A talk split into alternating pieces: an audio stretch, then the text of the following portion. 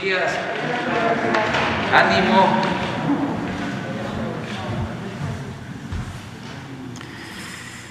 Pues vamos a destinar eh, esta mañanera a contestar preguntas y eh, también a informar porque están llegando vacunas.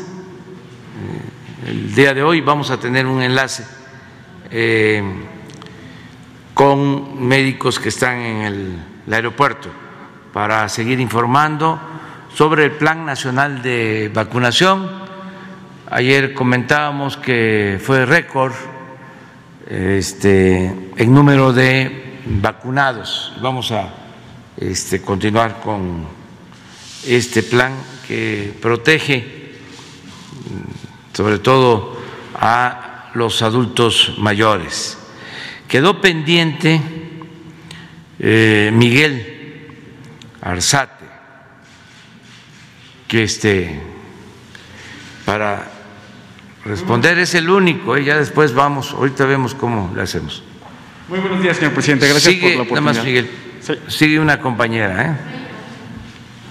Está bien, la compañera. Gracias por la oportunidad, señor presidente. Buenos días. Eh, Miguel Arzate, del Sistema Público de Radiodifusión del Estado Mexicano, Canal 14. Preguntarle, señor presidente, a finales del mes pasado, a finales de marzo, la Fiscalía General de la República inició la investigación sobre el homicidio de 19 migrantes asesinados en Camargo, Tamaulipas. Esta investigación la inició eh, la autoridad local, pero al considerarse un delito federal, atrajo este caso la FGR. Eh, estos delitos presuntamente se cometieron el 22 de enero y hay 12 policías detenidos acusados de abuso de autoridad y de homicidio. Se sospecha que los policías alteraron las pruebas en el lugar de, este delito, donde presuntamente se cometió este delito. Los casos de abuso de autoridad se han hecho mediáticos en los últimos días. Particularmente cobran relevancia eh, los abusos de autoridad cometidos contra migrantes. Basta recordar el caso de Victoria Salazar, quien perdió la vida al ser detenida por policías locales de Tulum, Quintana Roo. ¿Qué se sabe sobre la investigación de Camargo, Tamaulipas? Particularmente ¿Qué responsabilidad tiene la autoridad local, los policías? Bajo estos eh, casos, señor presidente, ¿no valdría la pena eh, mandar una iniciativa de reforma, establecer nuevos protocolos de actuación para las policías locales, eh, particularmente las estatales y municipales? ¿Qué pasó en, gobiernos anteriores, quienes presumían que se estaba capacitando a la policía, quienes les hacían eh, exámenes eh, de control de confianza para poder prestar un servicio a, los ciudadanos? ¿Qué pasó con esos exámenes? Y preguntarles si valdría la pena poner este tema en la agenda, capacitar a los policías en actuación. Muchas veces los policías locales perciben un sueldo muy bajo, no tienen preparación y son cooptados fácilmente por la delincuencia. Ante esta situación los policías se ven obligados a establecer sus propios protocolos y códigos de ética, para actuar ante casos eh, de peligro. La mayoría de los policías eh, tienen la convicción de prestar un servicio, pero se enfrentan a situaciones muy complicadas.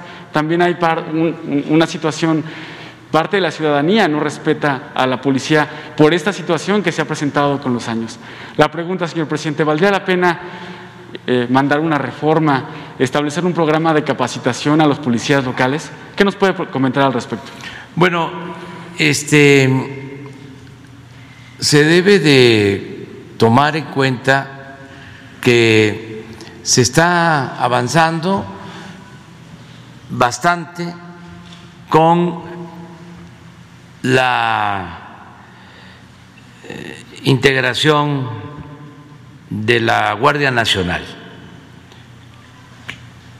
Eh, esto significó eh, un paso adelante, porque había una desatención completa. El ciudadano estaba totalmente indefenso. Y es cosa de recordar que se contaba con 40 mil elementos de la Policía Federal y la mitad estaba en, funciones administrativas y de la otra mitad realmente se contaba con 10 mil este, policías federales para todo el país. 10 mil para todo el país. Sin formación, sin disciplina, con muchos vicios, sin cuarteles, eh, un desorden completo. Entonces, al crearse la Guardia Nacional, pues se ha ido avanzando, solo en elementos, ya hay 100 mil elementos de la Guardia Nacional. Ya se tienen 160 cuarteles terminados, equipos eh, de protección, personal eh, capacitado, profesional. La Guardia se ha ido construyendo con el apoyo de la Secretaría de Defensa, de la Secretaría de Marina. vamos avanzando. En el caso de los policías estatales y municipales, nosotros tenemos que actuar con respeto a las soberanías de los estados. Sin embargo, en lo que corresponde al presupuesto federal, que se les transfiere de acuerdo a lo que establece la legislación, hay un presupuesto que se transfiere para seguridad a los estados. Anteriormente, ese presupuesto se transfería sin eh, ningún tipo de eh, condición y se usaba para muchas cosas y no para garantizar la seguridad pública. Entonces ahora ya se hizo una reforma y hay este, una definición de cómo utilizar ese presupuesto y se incluye en ese presupuesto, en esa transferencia de recursos, el que se destinen apoyos a las policías municipales y estatales. Cuando nos toque informar sobre seguridad, le voy a pedir a la secretaria de Seguridad que les explique sobre esto, que fue una reforma importante, aceptada por todos los gobernadores, con ese propósito de que se mejoren las policías eh, municipales, las policías estatales. Hay estados, en la actualidad, en donde eh, son más los elementos de la Guardia Nacional que los policías estatales, porque no se le dio importancia, se abandonó. Hay otros estados que son ejemplo por el número de elementos que tienen, eh, por lo que le pagan a los policías, las prestaciones a los policías, por la disciplina y sobre todo por los resultados. Es decir, que eh, no tienen violencia en esos estados. Entonces, sí es un tema importante. Eh, yo he comentado en otras ocasiones y lo voy a seguir haciendo, de que desgraciadamente eh, suceden hechos lamentables y este, bochornosos, este, tristes, como lo que pasó en Tulum, esto que mencionas de, los migrantes de Camargo, se duele mucho. La diferencia, desde luego, deseamos que esto no pase y lo estamos este, atendiendo eh, en los orígenes, atendiendo las causas, que no se siga este, descomponiendo la relación en lo social, que no eh, siga habiendo desintegración de las familias, que no se abandone a los jóvenes, este, que, que eso es muy importante, se haga a un lado el pensamiento individualista, materialista, el triunfar a toda costa, el querer tener dinero, el querer tener eh, riquezas, el querer tener carros últimos modelos, el, tener ropa de marca y las alhajas y todo ese estilo de vida ¿no? este, que se impuso durante mucho tiempo, eh, el lujo barato y que este, se fomenten los eh, valores que tenemos los mexicanos en las familias, en los pueblos, la gran reserva de valores morales, culturales, espirituales, todo eso ayuda, la parte social, el que se atienda a los jóvenes, que tengan trabajo, que no eh, sean enganchados para eh, el crimen, para la delincuencia, eh, todo eso que estamos haciendo, todo esto, no permitiendo la corrupción en las autoridades. Y una cosa importante también, no permitir la impunidad, que si se comete un delito de estos eh, atroces, inhumanos o cualquier delito, haya castigo sea, eh, en el caso de Tulum están detenidos los policías. En el caso de Camargo están detenidos los policías. Y vamos a pedir información de cómo van los casos. Eh, asesinaron a los de la familia de Miller, de Barón, la mayoría está en la cárcel de los que participaron y no termina todavía la investigación. O sea, que no se permita la impunidad, que se castigue y que no toleremos actos eh, arbitrarios. Mi segunda pregunta, señor presidente. Esta semana se dio a conocer otro caso donde la autoridad se ve envuelta en diversas irregularidades. El pasado 9 de abril, 30 marinos fueron dispuestos fueron puestos a disposición de la Fiscalía General de la República eh, por la desaparición de cuatro personas en Nuevo Laredo, Tamaulipas. Presuntamente eh, este caso ocurrió en febrero de 2018, durante la administración federal pasada. Eh, ayer un juez los vinculó a proceso a seis de esos 30 marinos detenidos, pero todavía está pendiente el caso de otros marinos más por este mismo hecho. ¿De qué caso estamos hablando, señor presidente? Eh, ¿La desaparición eh, forzada de qué personas?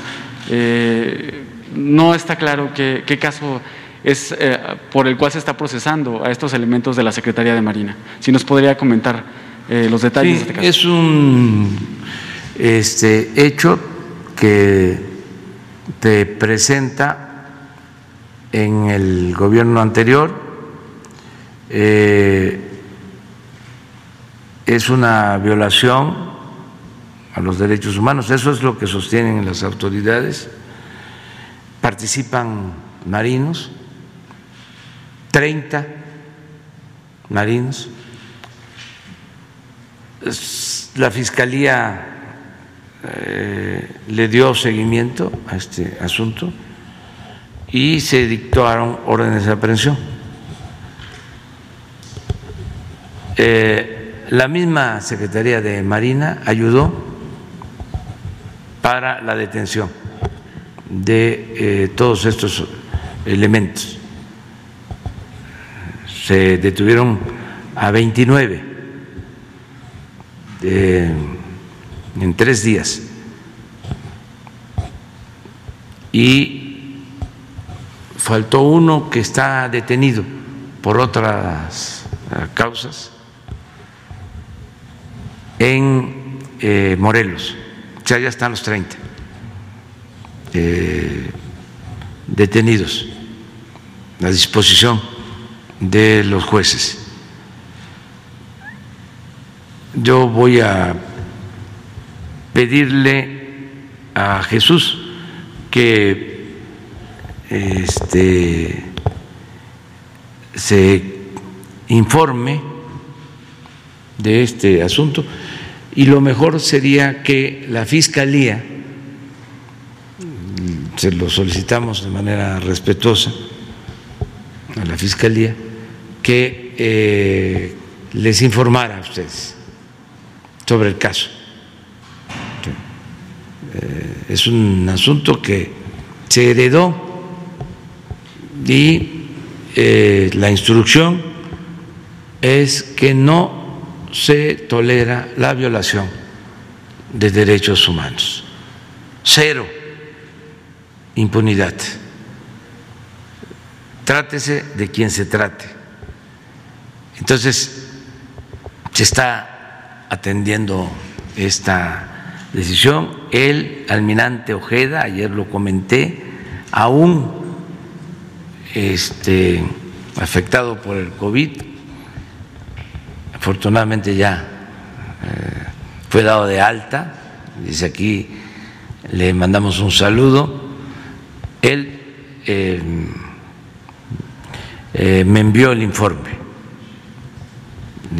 porque ha seguido trabajando, es más, estaba en el hospital y él mm, tenía el mando y estaba atento a todo lo que eh, corresponde a la Secretaría de Marina. Em, él me, me envió el informe, mm, el reporte de esto que estamos comentando y eh, ya hay una actitud completamente distinta a la que había antes, tanto en la Secretaría de Marina como en la Secretaría de la Defensa. Acuérdense eh, lo lamentable que era em, ver que eh, abatían a presuntos delincuentes y profanaban sus cuerpos. Acuérdense de esa escena este, vergonzosa, inhumana, de cuando hay un enfrentamiento en Cuernavaca y eh, someten y fallece uno de los eh, presuntos eh, delincuentes, o dos o tres, y luego les toman fotos y les ponen a sus cuerpos dólares, esas cosas de mucha vergüenza y luego eso genera que a los marinos que participan eh, eh, los ajusticien como represalia, incluso a sus familias cosas que no eh, corresponden. Y en ese entonces, declarando del embajador de Estados Unidos, dando este, sus opiniones sobre la detención, este, sin respeto a nuestra soberanía. Entonces esas cosas ya no este, suceden, ni queremos que eh, suceda, no vamos a permitirlo. En el caso de Marina y en el caso de la defensa, el almirante Ojeda, el general Sandoval, están pendientes. Ayer que vimos esto que sucedió en Michoacán, de cómo el ejército está planteando no a la confrontación, buscar que eh, se atienda el problema con programas de bienestar, eh, no caer en la trampa de la provocación, no usar la violencia. Eh, es una situación completamente distinta. Yo agradezco mucho esta este, actuación, tanto de marinos como de soldados, porque no es eh, desatar la guerra, eso fue más que un absurdo. Causó mucho daño, porque no se puede enfrentar la violencia con la violencia. Entonces, eh, vamos a, seguir y el caso de las policías se va a seguir tratando. Desde luego vamos a esperar también que pasen las elecciones, porque ahora no es momento este, para estar señalando eh, qué policías eh, estatales, municipales están bien, cuáles están mal. No podemos hacer eso. Es una situación en general, básicamente. En un último tema, señor presidente, ayer se dio a conocer que la vicepresidenta de Estados Unidos, Kamala Harris, eh, realizará un viaje por países que tienen, están envueltos en esta crisis de, de migración que se está viviendo en estos momentos. Preguntarle, señor presidente, cuando, si ya tiene fecha para cuando Kamala Harris estará en México, en dónde eh, ocurrirá esta reunión, este, quién, quién la atenderá, quién, quién se entrevistará con ella, si será usted, si será el canciller Marcelo Ebrard. Eh, ¿Qué nos puede comentar de los detalles de esta visita? No tenemos todavía ninguna información al respecto. Eh, no sabemos si se vaya a realizar ese viaje. Cuando hablamos por teléfono, eh, la invité para ir a Chiapas, a Tabasco, a Campeche, a los estados fronterizos del de, eh, sur de nuestro país para que este eh, eh, se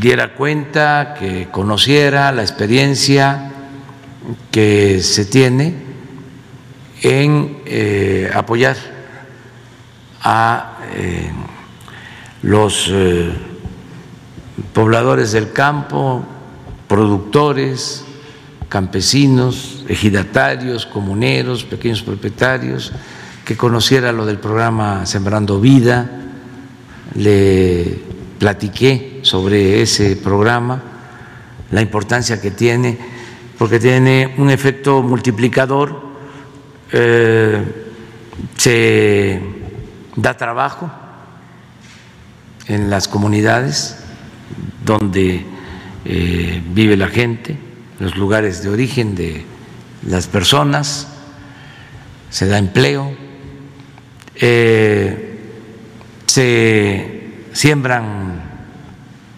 árboles frutales, maderables, que esto ayuda mucho al medio ambiente y eh, se arraiga a la gente. Ya eh, si se tiene un trabajo en la comunidad seguro, pues este, ya no hay la necesidad de emigrar. Esta es una opción, esta es una alternativa. eh, el sureste de México, donde se está aplicando el programa Sembrando Vida, es muy parecido en clima, en geografía, en cultura, son nuestros hermanos, los guatemaltecos, salvadoreños, hondureños, eso es lo mismo. En el caso de Guatemala, pues nos divide el Luzumacinta eh, o eh, toda la eh, franja de Chiapas y de Tabasco.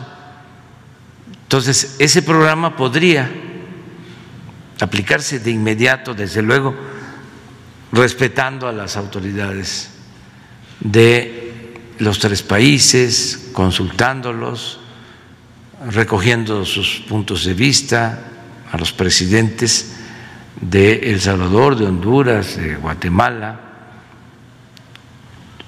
y eh, este, tratar también el asunto de los niños, de las niñas, de eso hablamos por teléfono, y sí le invité, pero no sé si ya decidió eh, hacer eh, alguna visita a México, ella será bienvenida este, a nuestro país, pero tiene que ver con su agenda y eh, con la estrategia que están eh, siguiendo. Ah, pero es una compañera. Gracias, presidente. Elizabeth Dolores, de ZMG Noticias y Político.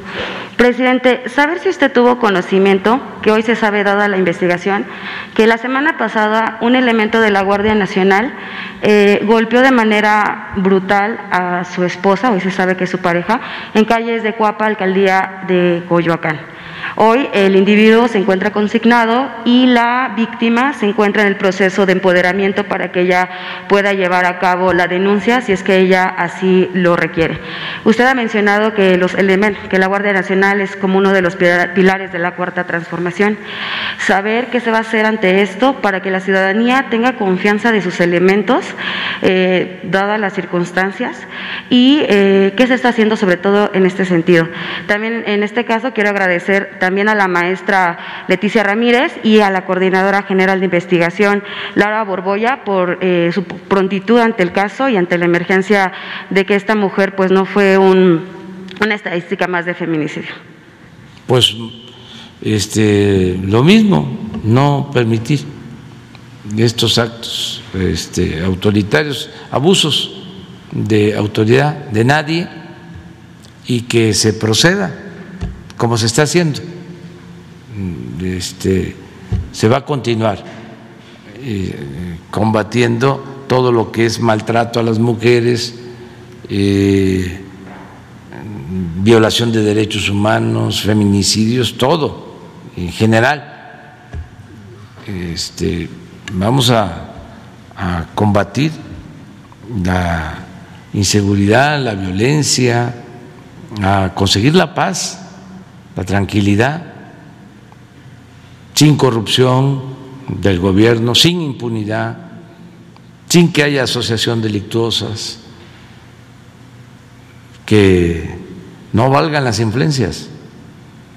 Y en eso vamos avanzando. Pero de manera concreta, ¿qué se va a hacer con este tipo de elementos que pertenecen a la Guardia Nacional? No, pues ya no pueden estar. Quien hace ese tipo de acciones o que lleva a cabo este, eh, estos eh, eh, delitos si la autoridad considera que en efecto este, se golpeó a una mujer, pues este, no puede seguir laborando en el gobierno un funcionario con esas este, características, aun cuando se pueda decir fue en la calle, no fue en la oficina, no, si ya está en manos de la autoridad y se demuestra que golpeó a una mujer, eh, inclusive sin ser este, su pareja sentimental o su esposa o lo que sea. Si es una mujer, ya, una autoridad así no puede seguir. Es decir, un funcionario no puede seguir este, laborando en el gobierno. bueno, destacar nada más que el elemento fue detenido no por el acto de violencia hacia la persona, sino por, por otro delito diverso. Entonces, bueno, de ahí lo relacionar.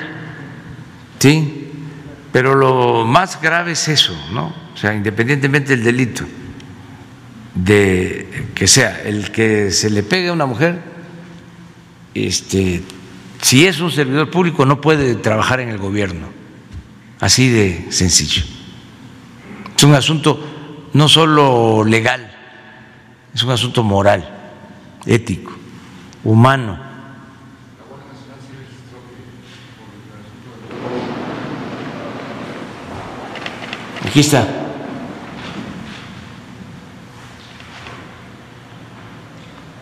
Con absoluta indignación identificamos un video que circula en redes sociales en el que se aprecia a un integrante de esta institución agredir a su esposa en la vía pública, conducta totalmente alejada de las leyes, principios y valores de la Guardia Nacional.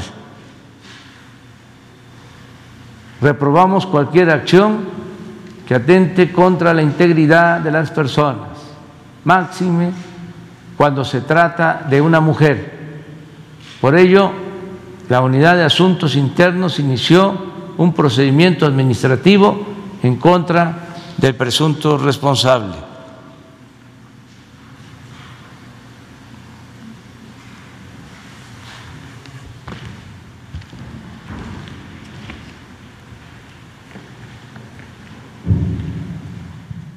Colaboraremos de forma estrecha con la autoridad correspondiente. En la Guardia Nacional ratificamos nuestro compromiso de contribuir para lograr un país libre de violencia en contra de las mujeres, pilares fundamentales de la sociedad mexicana. Esto es la Guardia Nacional. Y les digo una cosa, eh, me estoy informando de este caso ahora, lo cual me da mucho gusto que las instrucciones que se tienen se estén cumpliendo, que no es que se enteró el presidente y que el presidente dio la instrucción para que se actuara. Esto ya es iniciativa de los mandos de la Guardia Nacional. Como lo que hablábamos hace un momento de la conducta de los militares en Michoacán, la conducta de los oficiales de la Secretaría de Marina. Esto eh, va a permitir acercar más al pueblo, al ciudadano, a la Guardia Nacional, a los integrantes de las Fuerzas Armadas. Porque el soldado uniformado es pueblo. El pueblo es eh, soldado uniformado, es eh, parte de nuestra sociedad. El integrante de la Guardia Nacional, el marino, el soldado, pueblo uniformado. Entonces, nada de separación, este, unidad y cero tolerancia en estos casos y en todos los casos de abuso de autoridad, de violación de derechos humanos, de actos de corrupción. Entonces me da a mí mucho gusto que se actúe así.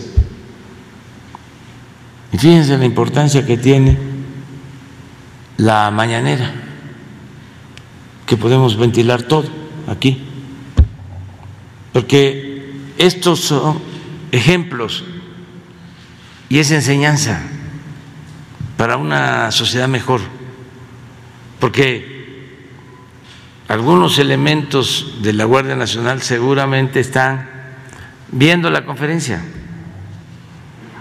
o se van a enterar, o otras autoridades se enteran que desde el Palacio Nacional se está hablando de estos temas y que no se permite que se cometan actos eh, injustos de abusos de autoridad y que si se cometen este, abusos se castiga a los responsables. eso también es eh, importante, que había mucha impunidad se cometían abusos y no pasaba nada.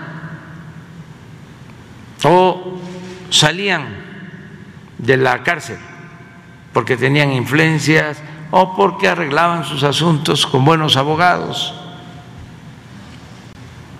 Y todo se daba en el anonimato. No salía nada en los medios. Ahora suceden cosas y se entera todo el país. No es para presumir, pero la mañanera es vista por bastante gente.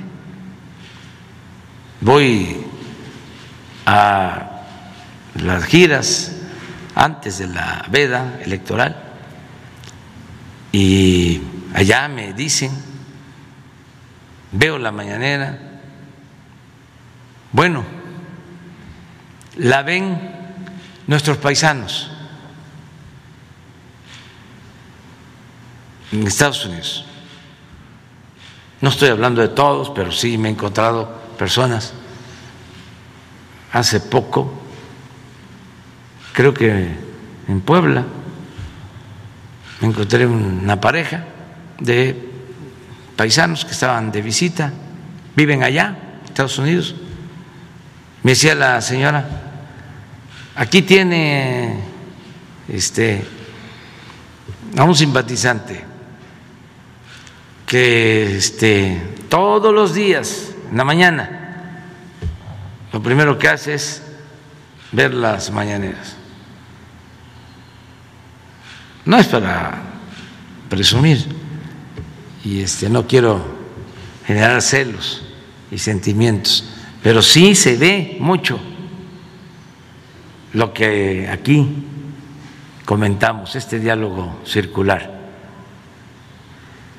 Entonces, y ayuda, ayuda mucho, porque siempre eh, hemos dicho que lo más importante es el cambio de mentalidad. cambio de nuestras actitudes, de nuestro comportamiento, el cambio que podemos eh, llevar a cabo nosotros mismos, el cambio eh, de actitudes, de maneras eh, de actuar que afectan a otros y es un proceso y se puede rectificar, se puede cambiar de parecer, hay que seguir convenciendo, hay que seguir persuadiendo, porque a lo mejor pensábamos de que estaban bien ciertas cosas y nos vamos dando cuenta de que no. Por ejemplo, toda esta vida fincada en lo material, de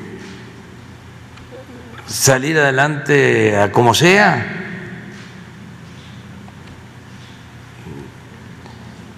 por tener cosas que en realidad no valen, los lujos, porque ese fue el estilo de vida que se introdujo durante mucho tiempo. ¿Se acuerdan ustedes de la publicidad y la Cheyenne Apá? Como si eso fuese lo más importante. Que el niño ya está pensando en eso. Y todavía tenemos que trabajar más. Por eso, los cambios en los contenidos de los libros de texto y la educación no formal y la atención a los niños, a las niñas. Por eso la importancia del regreso a clases presenciales. Me estaban comentando con preocupación algunas personas de lo que ven los niños en la televisión o en los juegos, la violencia, los enfrentamientos, estos que se dan en los juegos, racistas, eh, en el juego, quitarle la vida a un afro americano o a un mexicano tiene no sé qué valor, si es blanco vale más o vale menos. Esas cosas. Entonces, sí necesitamos seguir adelante, un cambio de mentalidad, una nueva corriente de pensamiento. Afortunadamente se va avanzando en eso. Gracias, presidente. Y bueno, solamente dos denuncias que han llegado a nuestra redacción. Una, que las enfermeras del Hospital Psiquiátrico Fray Bernardino no han recibido todavía la vacuna y que en el municipio de San Rafael, en Veracruz, también a los adultos mayores aún no han recibido la vacuna. De manera constante nos han llegado estas denuncias y pues muchas gracias. Sí, hoy en la tarde este, se informa, le vamos a pedir al doctor Hugo que eh, en el caso de este hospital, que nos informe, y lo de San Rafael, en Veracruz. Tengo entendido de que ya eh, se está vacunando en los municipios que faltan, se va a terminar pronto ya la vacunación de todos los adultos mayores. Seguro están por llegar ahí a San Rafael. Este, que es un municipio eh, de Veracruz, cercano a Martínez de la Torre, cercano a la costa, al Golfo, eh, de gente muy trabajadora que producen de cítricos, plátano, que vienen a vender sus productos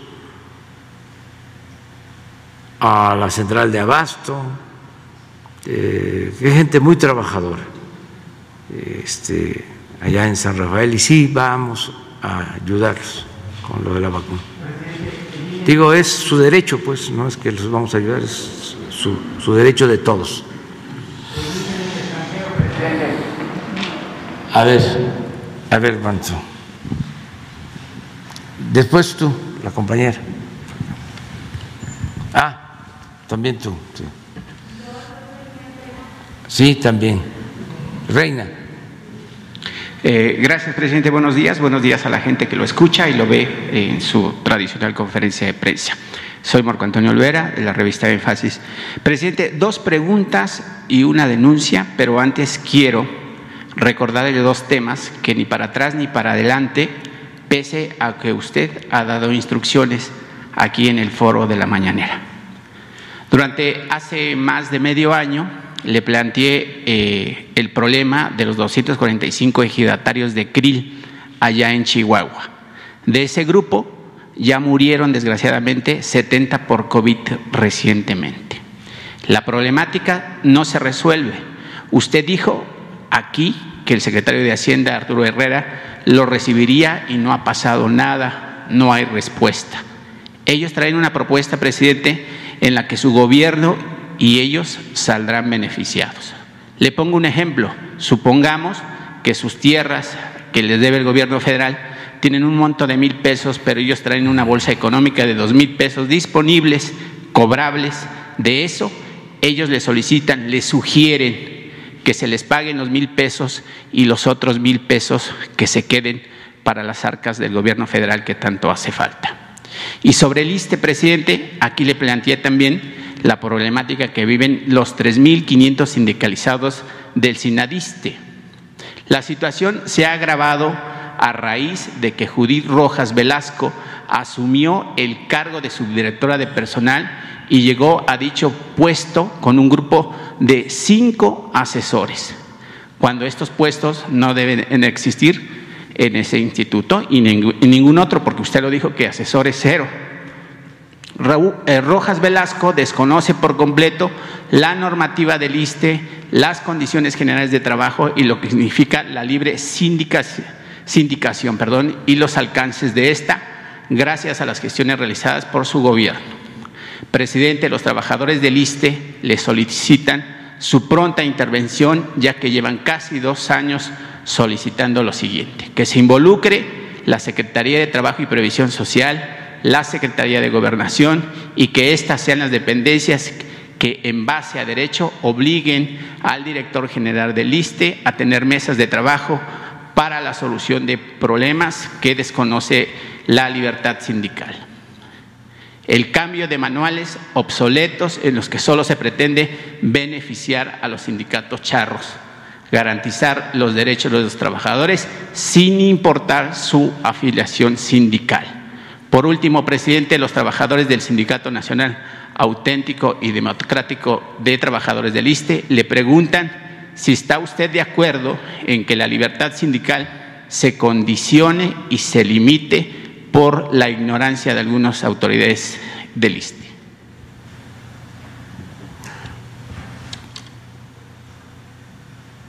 Ahora le voy a hacer los dos planteamientos, presidente. Eh, con respecto al INE, le voy a hacer una referencia, un marco de referencia, para que pudiera contestarme lo que le voy a plantear. Eh, este eh, planteamiento, presidente, tiene que ver con migrantes que están en Estados Unidos particularmente y que siguen siendo atropellados por el INE que encabeza Lorenzo Córdoba y por los 50 cónsules que existen en territorio norteamericano liderados por el, recién nombrado embajador de México en Washington, Esteban Moctezuma Barragán. Le explico, presidente.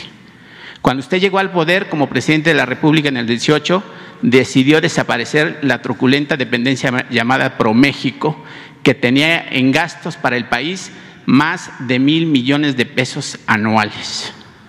¿Por qué le hago esa referencia, presidente? Porque ahora los 50 consulados que operan en Estados Unidos siguen tratando mal a los cerca de 37 millones de mexicanos en territorio norteamericano, porque durante el pasado 2020 miles de ellos no fueron atendidos en trámites como pasaportes, IDs, actas de nacimiento, de matrimonio, de difunción, etcétera. Es decir, no hay citas, nadie los atiende y la situación se empeoró durante la pandemia del COVID-19. Estos migrantes, presidente, quienes durante el año pasado mandaron a México, y usted lo sabe, más de 40 mil millones de dólares en remesas, le, tienen, le piden una limpia de los cónsules que siguen operando con los ideales de viejos regímenes del PRI y el PAN. porque usted solo ha propuesto y la Cámara de Senadores ha aprobado al 20% de los cónsules durante casi dos años de administración. Estos cónsules no comulgan con la 4T y siguen operando, y siguen operando perdón, como sultanes y como consecuencia desdeñando a los migrantes. Ese no es todo, presidente. Los 50 consulados de Estados Unidos, junto con el INE, que encabeza Lorenzo Córdoba, se han eh, negado a entregar credenciales de elector, argumentando que no hay citas. Y con ello ya se cocina dejar fuera a miles de mexicanos que podrían votar este próximo 6 de junio, porque no tienen para cuándo entregarles su credencial de elector.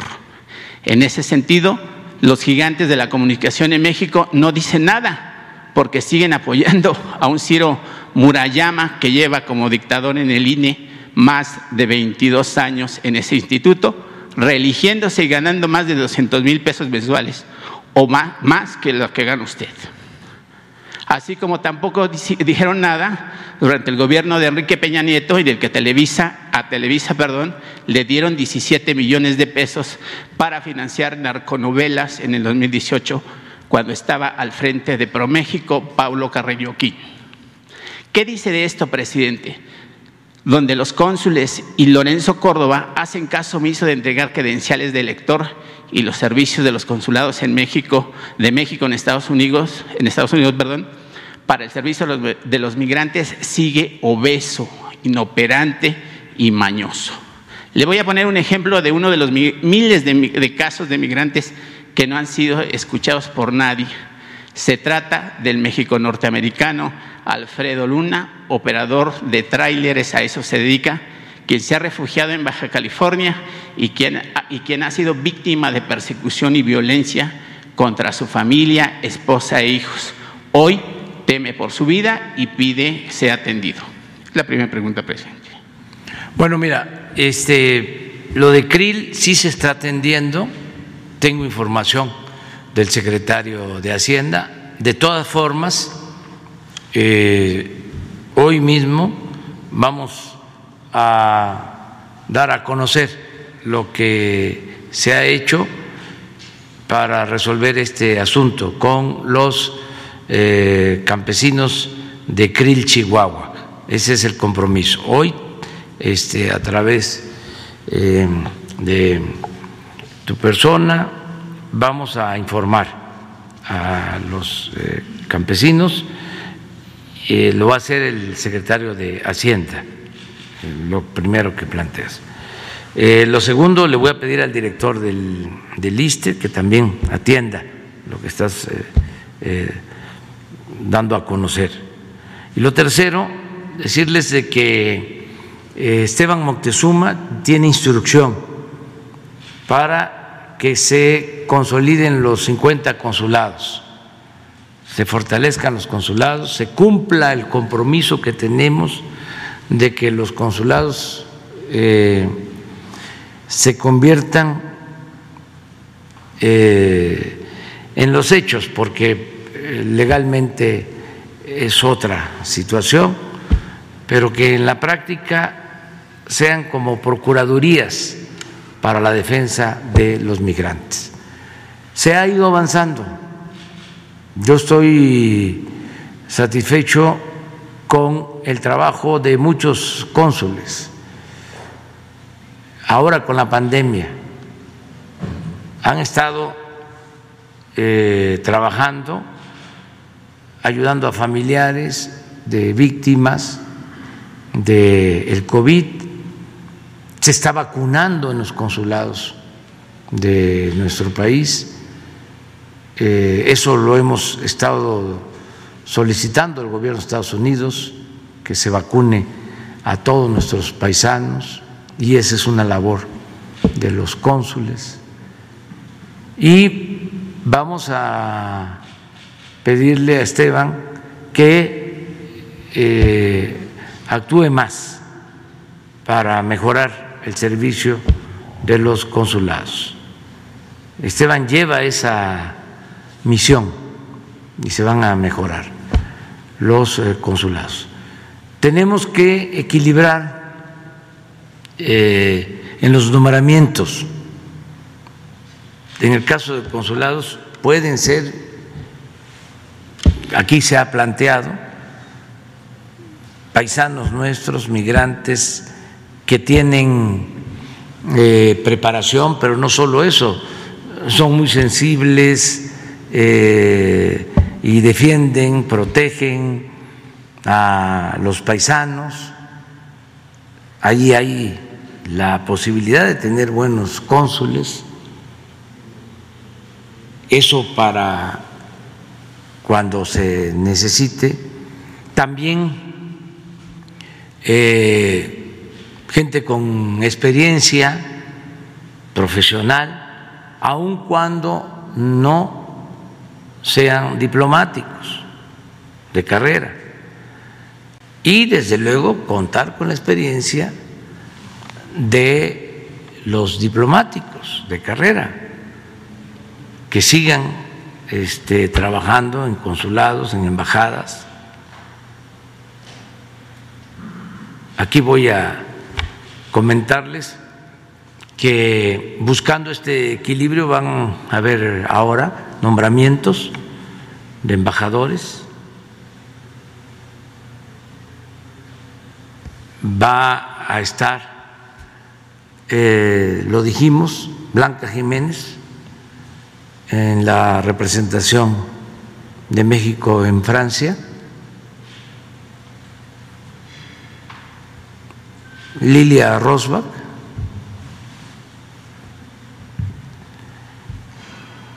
Lilia Rosbach de Pérez Gay va a ser, si lo aprueba el Senado de la República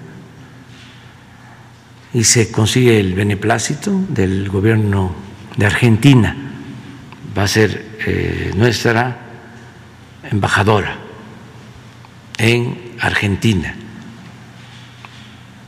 Y eh, lo mismo, siguiendo los procedimientos, va a ser embajador en la República Popular de China, Jesús Seade, que nos ayudó mucho en toda la negociación del Tratado de Libre Comercio con Estados Unidos y el Canadá y al mismo tiempo van a entrar a otras embajadas eh, mujeres y hombres con mucha experiencia de el servicio exterior, es decir, diplomáticos de carrera. Y lo mismo se está haciendo en el caso de los consulados. Pero te aprovecho para informar sobre esta decisión que hemos eh, tomado. Acerca de lo del INE, pues eh, no quiero opinar sobre eso por la veda, ya hemos hablado bastante sobre esos temas. Eh, nada más decirle a los paisanos, los que puedan, que tengan la posibilidad de hacerlo, eh, que participen, que voten con las elecciones, que es su derecho.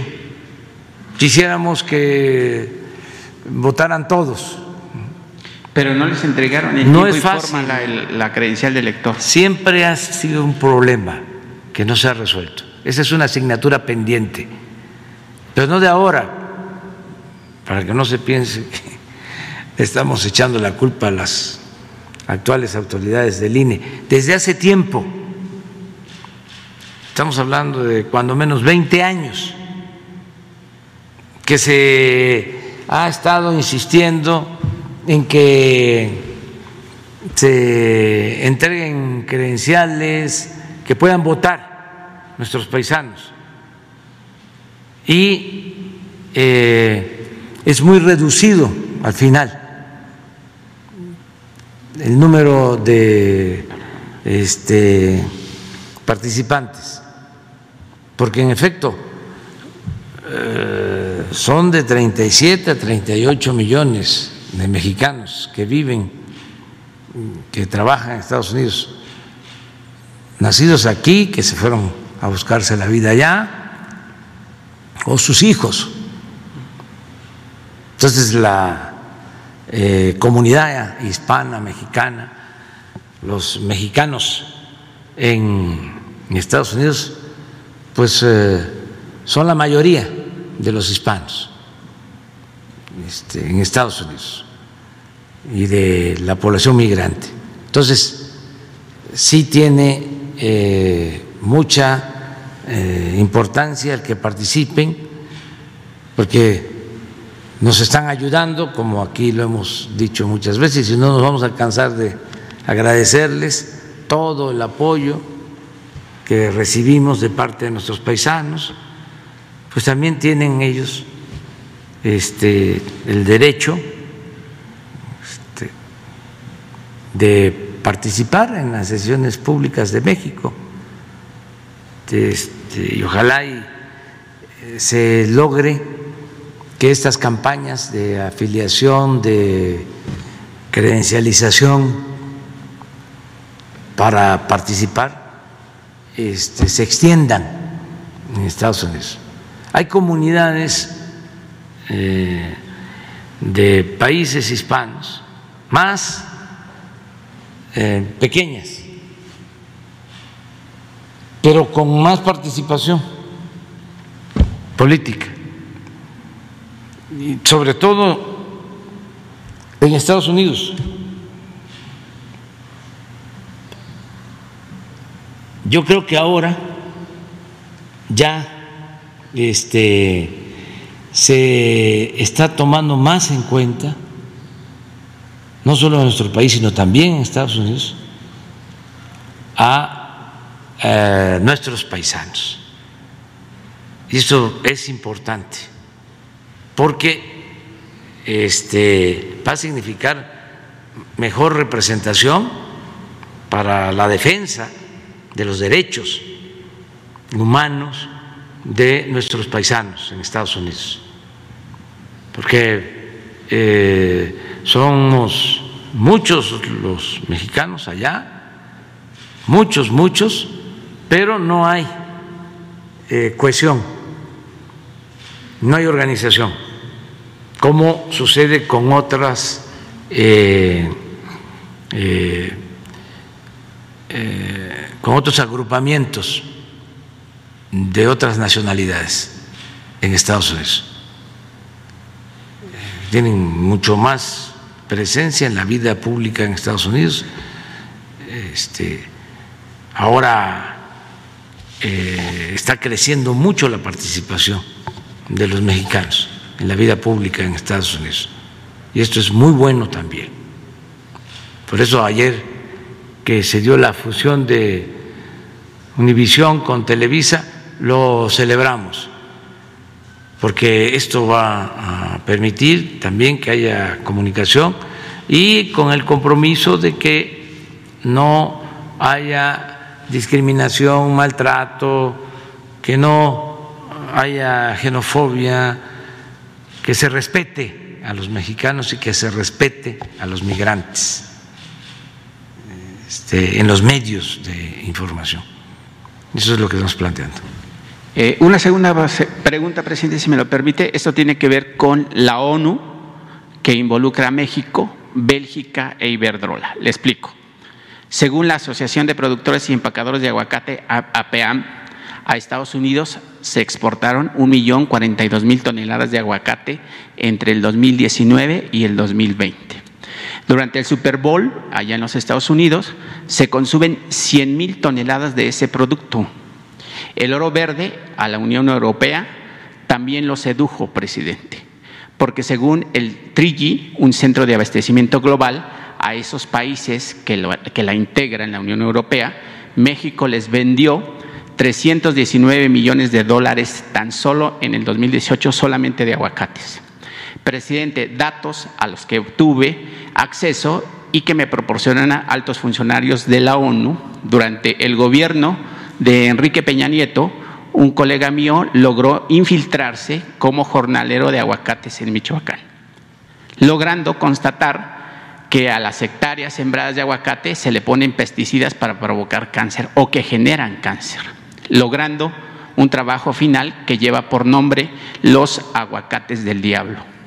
Este documental, presidente, ahora está siendo utilizado por la extrema derecha de Bélgica, quienes, con, quienes perdón, son socios de la empresa española Iberdrola, donde Felipe Calderón trabajó y ahora tiene amigos dentro de, eh, obviamente, Iberdrola y, por supuesto, de la extrema derecha en Bélgica.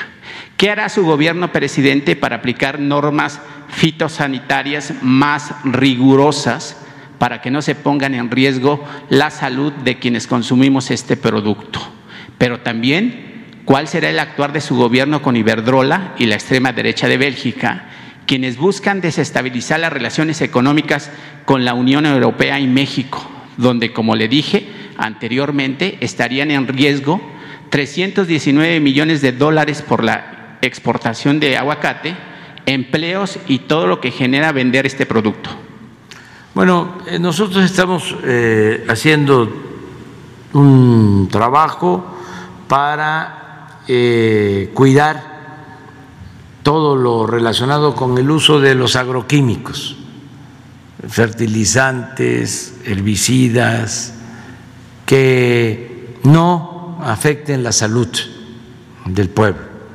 Se está trabajando en esa eh, materia y eh, el CONACIT está llevando a cabo investigaciones y lo estamos haciendo en coordinación con productores y con investigadores para eh, producir sano en México.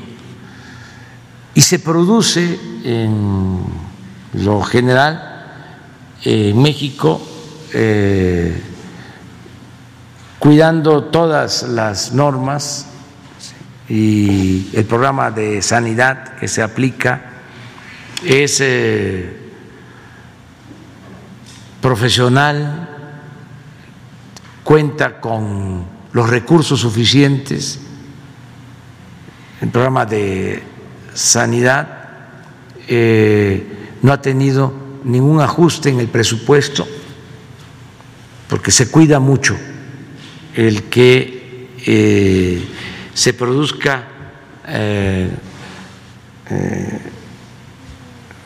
sano, que sean productos que no dañen la salud.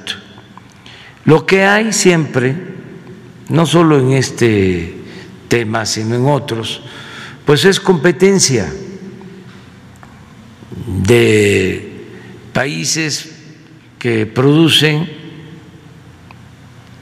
y que para afectar a otros países desatan campañas de desprestigio para productos esto se aplica mucho también en la pesca, hay hasta embargos. Y así, este, en varios casos, en el turismo, yo recuerdo que cuando este, se pasía del sargazo, se sigue padeciendo, pero ya está controlado. En el Caribe, pues habían campañas en otras eh, playas, en otros centros turísticos, este, diciendo aquí no hay sargazo, no vayan para allá. Eh,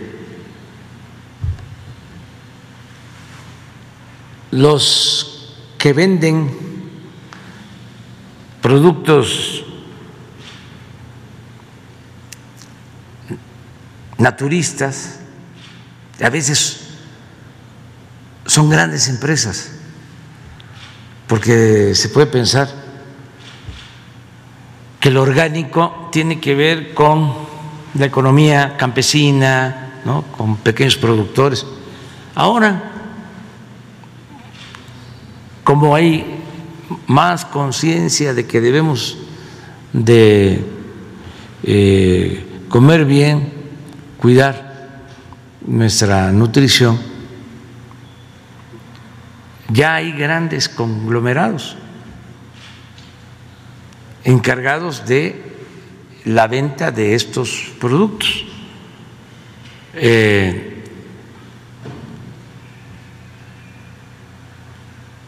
y a veces también se meten a financiar campañas para eh, descalificar a otros productos, acusando de que esos productos tienen eh, muchas, ah, muchos eh, elementos químicos o azúcares, eh, grasas, bueno, las vacunas, la campaña de que esta vacuna no se está usando en tal lugar, que no se debe de usar, que esta sí es buena, esta otra no. Este, eh, entonces hay que ver. El caso del aguacate, la verdad, es que es un producto de consumo nacional y de exportación.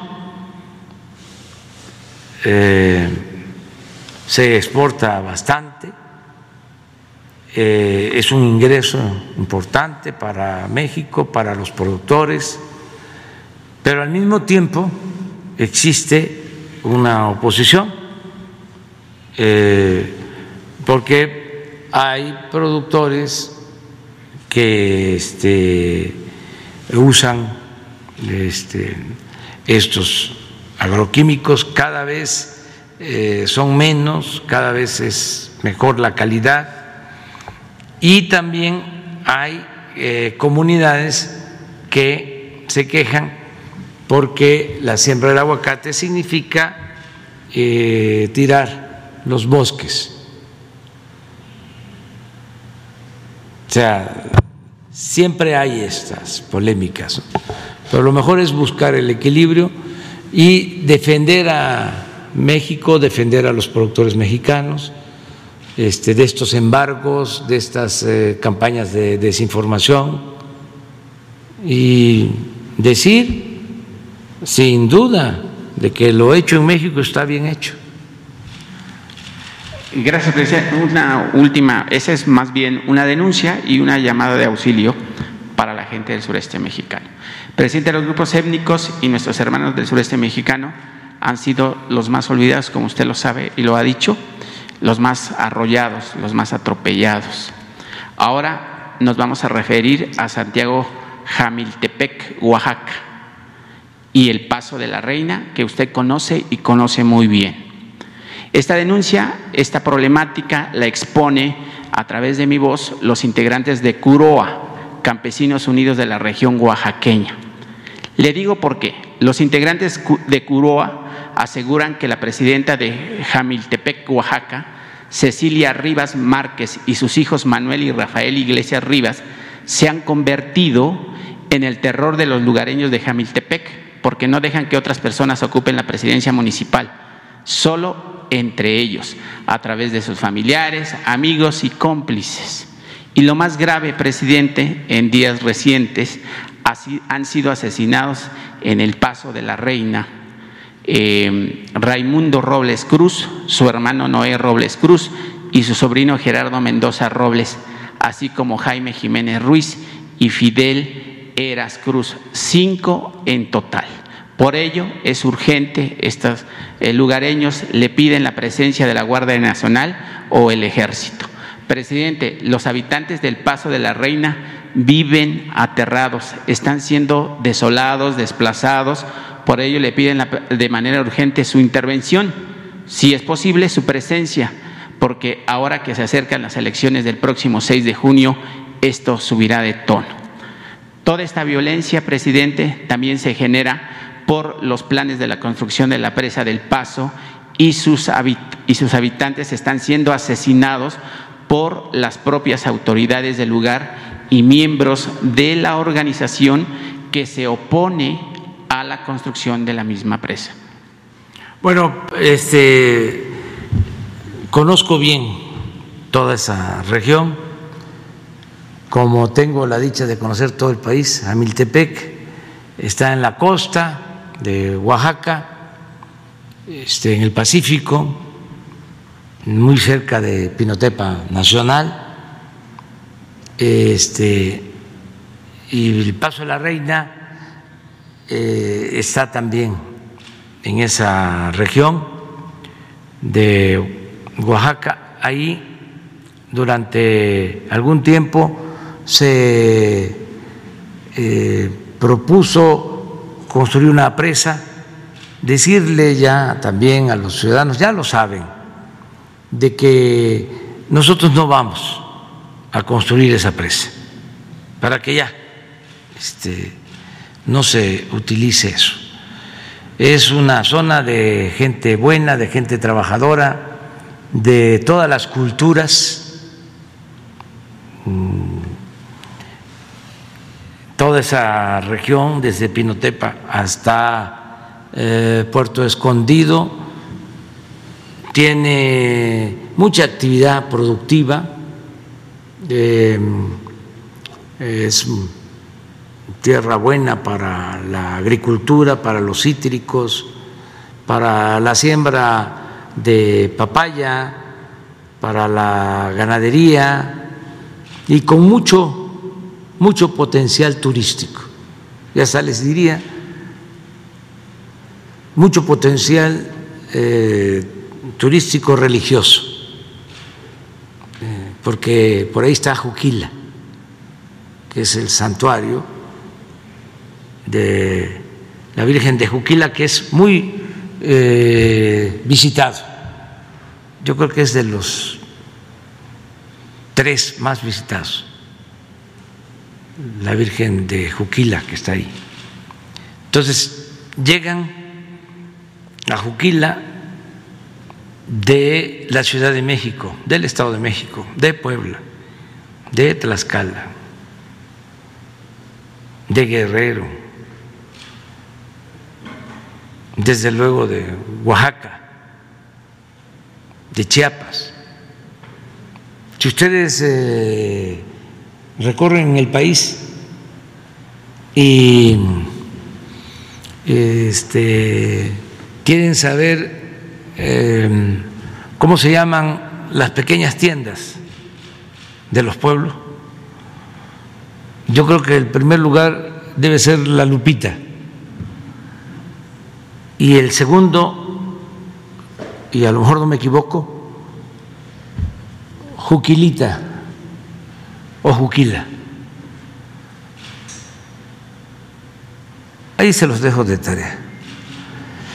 Por lo mismo, ahora eh, se está construyendo la carretera de Oaxaca a Puerto Escondido, que se había iniciado hace 10 o 12 años, se había eh, iniciado y se había dejado inconclusa. La vamos a terminar. Se van a poder hacer dos horas, dos horas y media de Oaxaca a Puerto Escondido.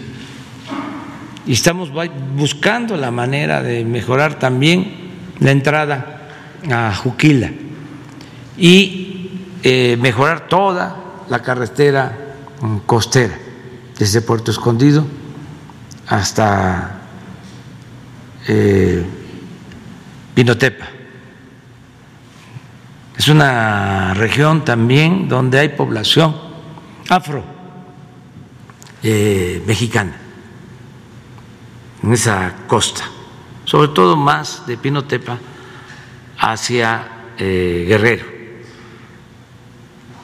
Una población que estamos atendiendo también porque ha sido muy olvidada, muy marginada, entonces estamos trabajando toda esa región, ya este, diste a conocer lo que sucede, ya con eso este, creo que es eh, mm, suficiente, porque no nos podemos meter mucho en la cuestión de las elecciones, pero sí, incluso tengo pensado una vez que pase eh, la veda, quiero hacer una gira por allá, que no he ido eh, por Pinotepa, por esa, esa región. Voy a ir para allá. Pero la presa no se va a construir porque se afecta a comunidades. Ya no vamos nosotros a seguir con la misma política. Ahora, lo que se está haciendo, imagínense, construir presas este, y privatizarlas, eh, afectar a la gente y al mismo tiempo tener abandonadas las hidroeléctricas, las presas públicas. Hay alrededor de 60 hidroeléctricas en el país que se fueron construyendo desde eh, antes de la revolución. Y sobre todo en la época de eh, el gobierno, yo creo que fue el que construyó más presas grandes, el presidente López Mateos, pero también desde eh, anterior a él, el presidente Ruiz Cortines, bueno, siempre, General Cárdenas, todos hacían presas y luego fue el auge de las hidroeléctricas, de las grandes presas, eh, también con el gobierno de, Díaz Ordaz, hasta López Portillo, se construyeron grandes presas. Eh, y se fueron abandonando porque a partir de la política neoliberal, pues eh, se le dejó el mercado a los particulares.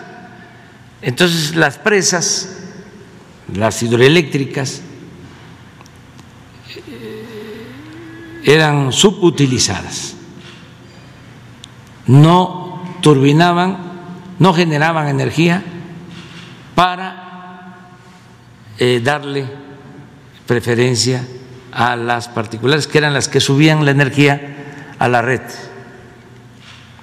Las utilizaban las hidroeléctricas en lo que llaman el respaldo.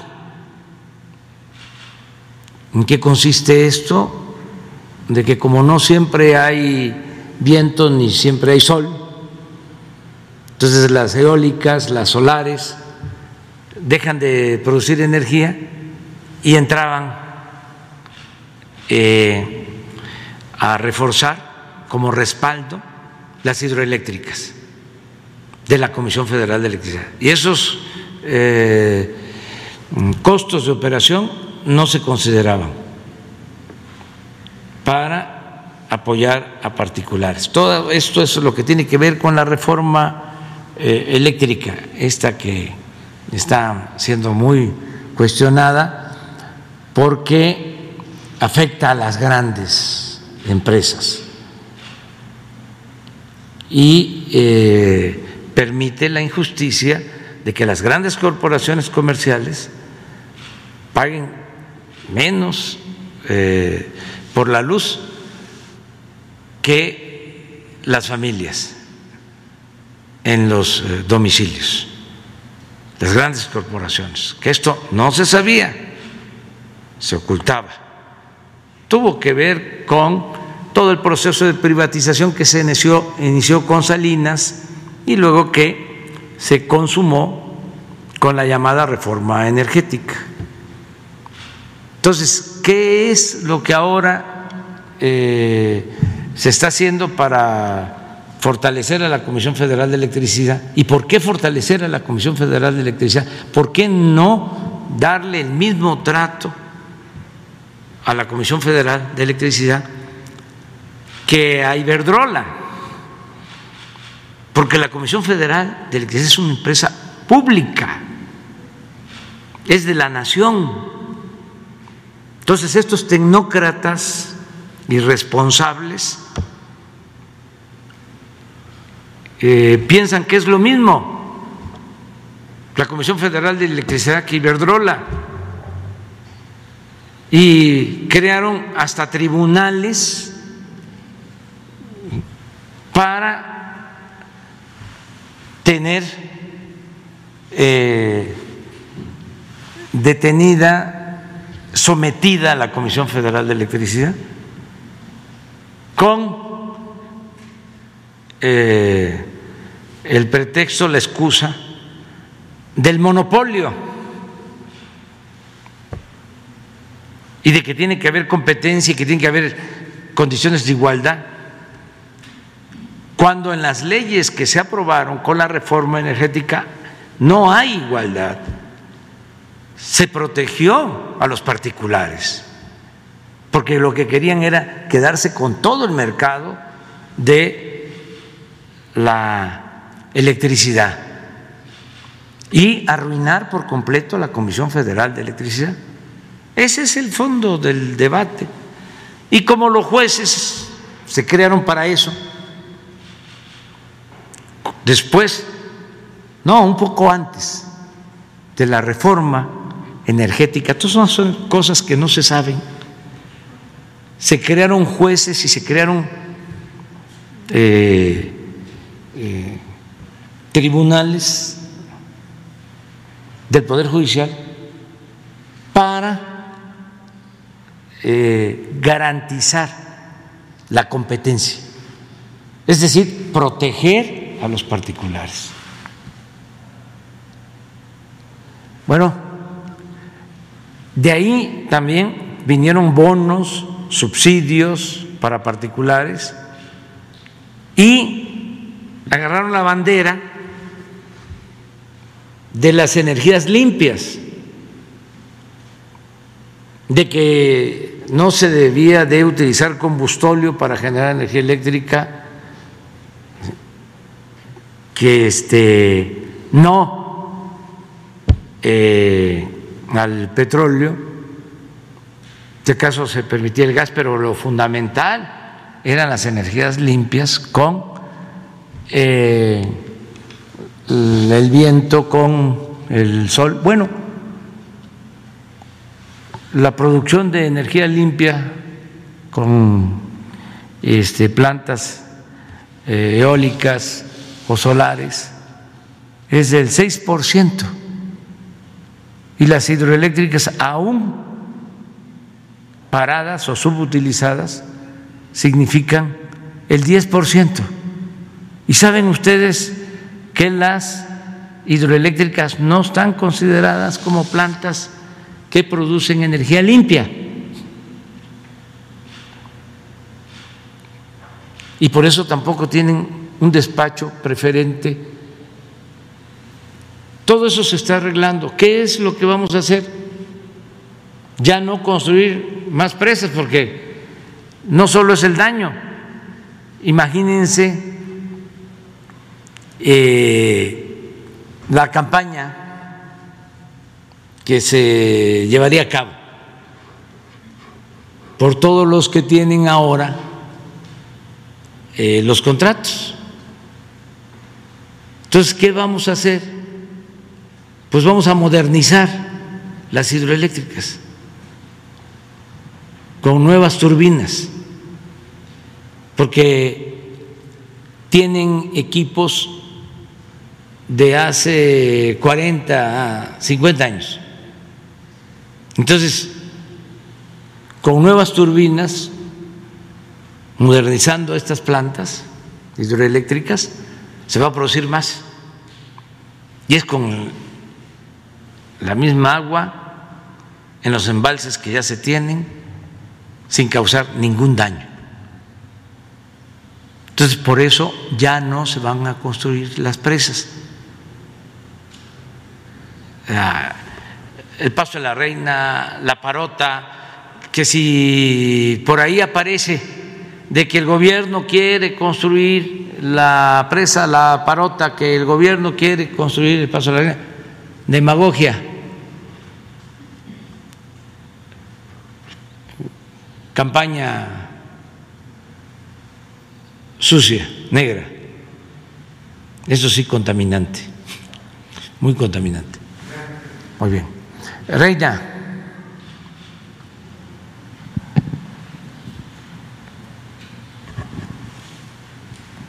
Gracias, presidente. Reinaide Ramírez, de reportera independiente y ahora para la Alianza de Medios. Eh, el primer tema, presidente, es sobre los niños de, de que ya comentaba, que ayer ofreció usted también hablar sobre ese tema de los niños de armados en, en Guerrero. Eh, supongo, ayer mencionaba usted que que se tardaron en la, en la reunión de seguridad porque trataron eh, varios temas, muchos temas sobre, este, no sé si este estaría incluido, pero ya tiene varios días, cuándo se trató y qué reportes tiene. Y la pregunta concreta sobre esto son, como sabe usted, son comunidades nahuas indígenas que están este, tratando de defenderse y que hicieron, lo que dicen ellos es que hicieron esta movilización de niños porque pues quieren llamar su atención y la atención de las autoridades porque pues prácticamente viven en unas condiciones eh, sin Estado de Derecho, eh, no tienen defensa, no tienen educación.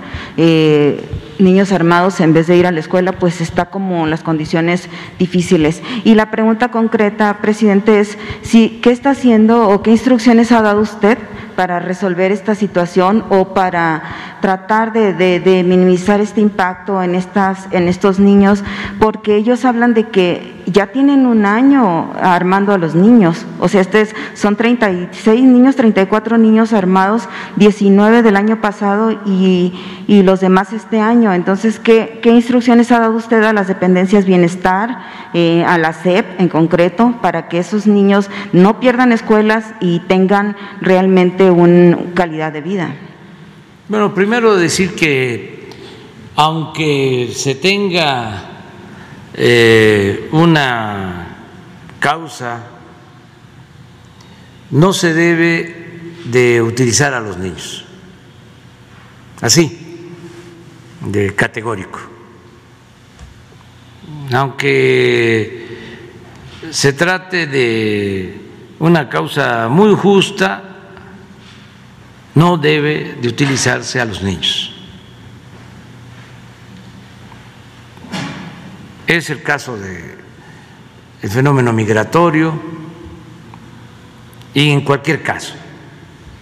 Te puede decir, es que los migrantes no tienen trabajo, tienen que salir a buscarse la vida, eso lo entendemos Hemos dicho aquí siempre que la gente abandona sus comunidades por necesidad, no por gusto. Pero aún eh, con esa triste y amarga realidad, no deben de utilizarse a niños. Más cuando detrás de esto el caso de la migración, hay coyotes, hay traficantes de personas que eh, cobran por el traslado de los migrantes. No estoy negando las causas, nada más estoy aclarando. Es lo mismo o parecido, que no hay seguridad, ya la Guardia Nacional está actuando, pero no utilizar a los niños. Eh. Es un punto de vista, o sea, yo sé que pueden no estar de acuerdo conmigo, así es la vida. O sea, este es el derecho a disentir. Entonces, eh, hacer eh, un video, poner a los niños ahí, difundir el video. Y pensar que con eso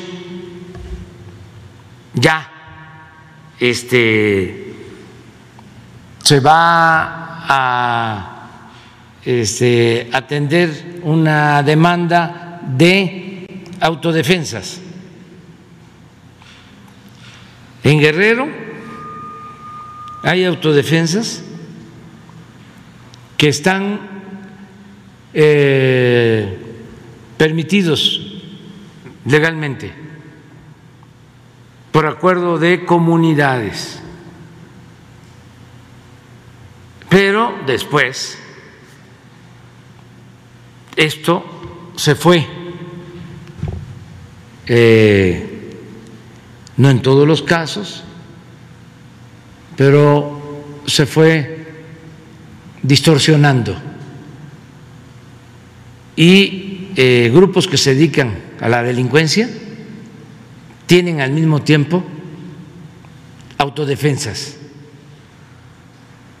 Por ejemplo, este caso que se da cerca de Chilapa tiene relación con eh, grupos de autodefensa de la costa chica de Guerrero. Entonces, ¿qué les digo a nuestros hermanos guerrerenses? De que va a seguir eh, actuando la Guardia Nacional, que lo de autodefensa se creó en una circunstancia muy especial, fue un error haberlo alentado como se hizo en el gobierno anterior, un error, porque la seguridad pública corresponde garantizarla al Estado. Entonces, eh, si hay vacíos, eh, se llenan. Pero nosotros queremos que si no hay presencia, sea la Guardia Nacional la que garantice la seguridad. ¿Pero no queda rebasada la autoridad? No. Allí en, en estas No, no, esto fue un video con esas características. Este, yo escuché la opinión del gobernador de Guerrero, la comparto. Eh, escuché la opinión del obispo de Chilpancingo, comparto su opinión, en el sentido de que no se deben de utilizar a los niños.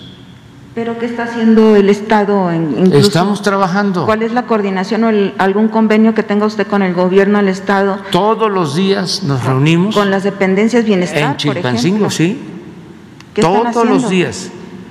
De Chilpancingo a Chilapa deben de ser eh, una hora, hora y media.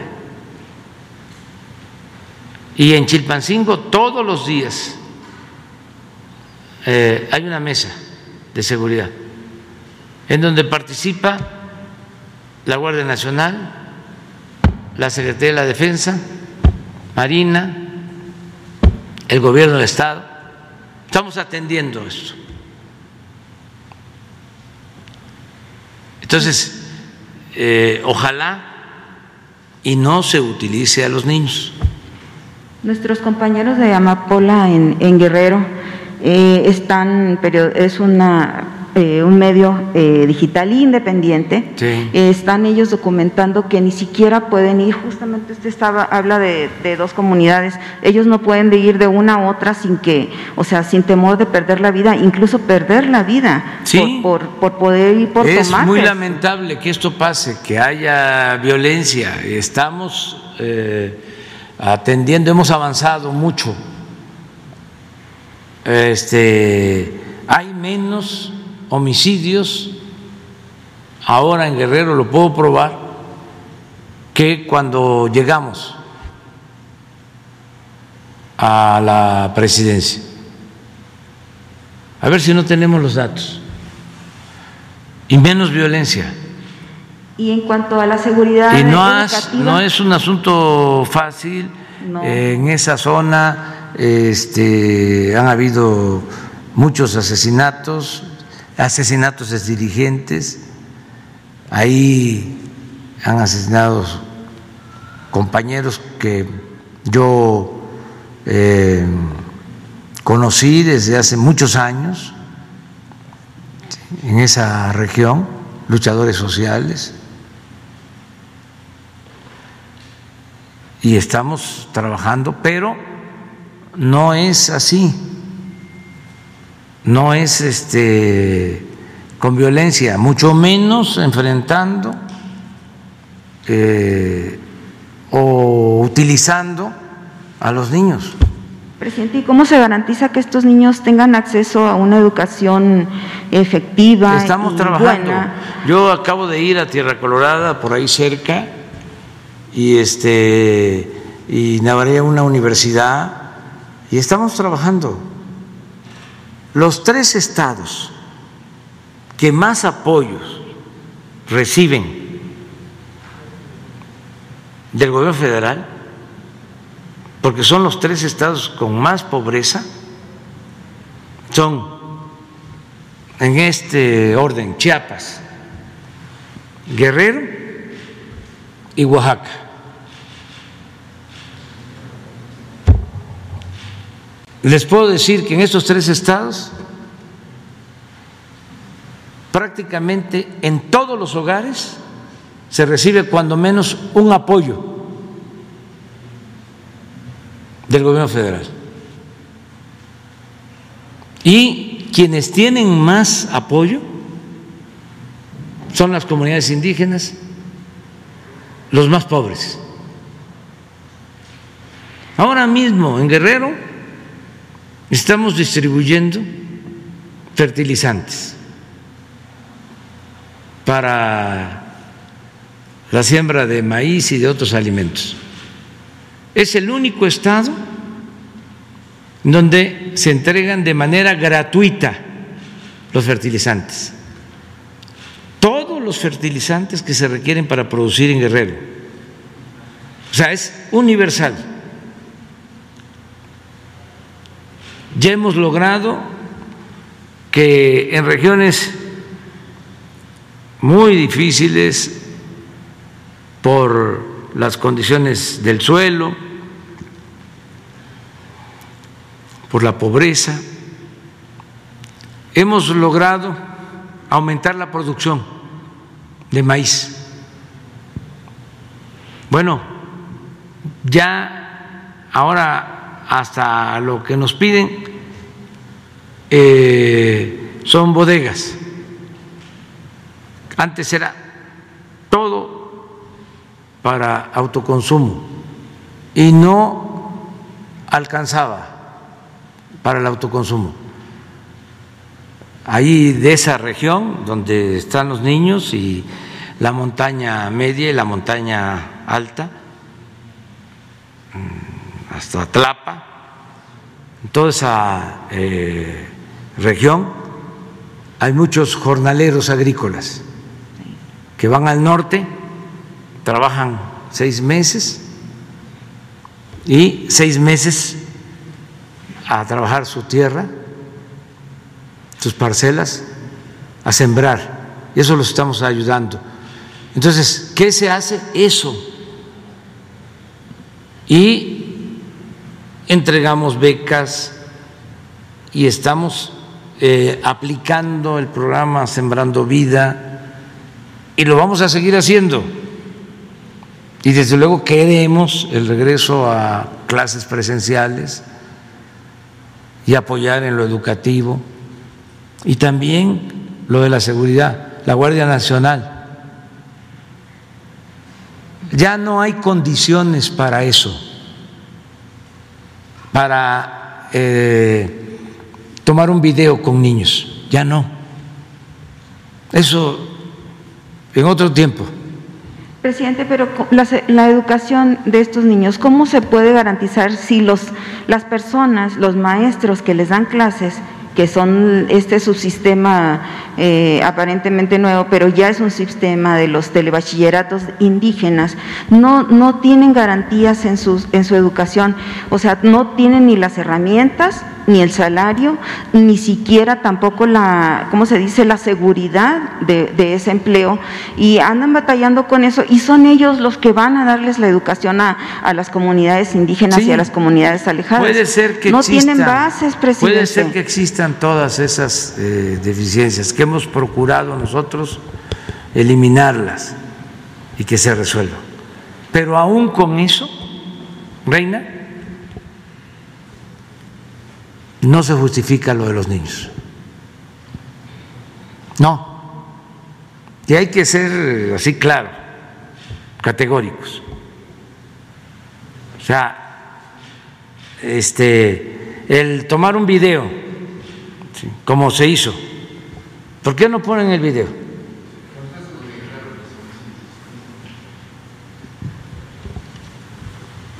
Pero para que vean cómo. O sea, yo este, respeto ¿no? y atiendo.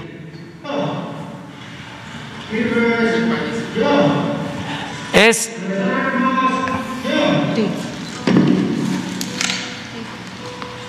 Véanlo.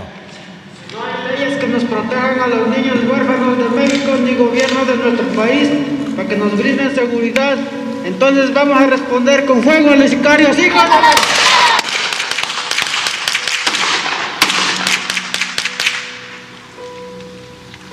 Tenemos 30 compañeros que han caído en las manos del grupo delictivo. Cada vez que cae este, un compañero es secuestrado, vamos y les reportamos a los militares y lo único que nos dice pues no, no tenemos orden de salir. Entonces pues este, por eso nos vimos obligados pues a formar los niños para que los niños pues este, como salen a cuidar puedan llevar un arma y puedan defenderse. Como decimos es mejor morir. ¿Sabe quién hizo el reportaje? El periódico El País, que es un boletín que defiende a las empresas españolas que hacían su agosto en México durante el periodo neoliberal. Pero bueno, este, aceptando sin conceder de que hay razón, los niños no, con los niños no. ¿Y qué otra alternativa le da el Estado a estas personas? Este, atenderlos y trabajamos todo el día para eso. Y que no nos confundan, no somos iguales a los que protegía el país. ¿Ha habido una acción inmediata, presidente, después de este hecho? Sí, este, hay comunicación, les decía yo, con el gobernador y se están atendiendo todas las peticiones, las demandas y se van a seguir atendiendo. ¿Se va a desarmar a esos niños o qué, se va a hacer? Vamos a buscar la forma porque tampoco se trata de utilizar la fuerza o de caer en la trampa de la provocación. Nada más que esto, según este mi ver y entender, ya no funciona. Esto eh, podía tener efectos en el periodo neoliberal, durante el régimen anterior, con el viejo régimen de corrupción, de injusticias, de privilegios. Esto no lo hacía el país antes. Bueno, pero ahí en este caso el medio está exponiendo lo que... No, pues sí, lo invitaron para eso. Lo invitaron a eso. Entonces, ya no. A ver, vamos viendo las estadísticas, los datos de la situación de homicidios, de violencia en Guerrero. Yo no estoy hablando de que sea un paraíso, nada más decir que estamos trabajando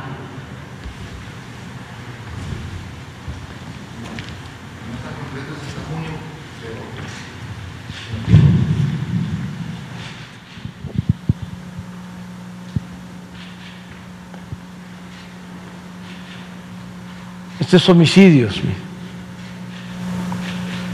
esta en Guerrero.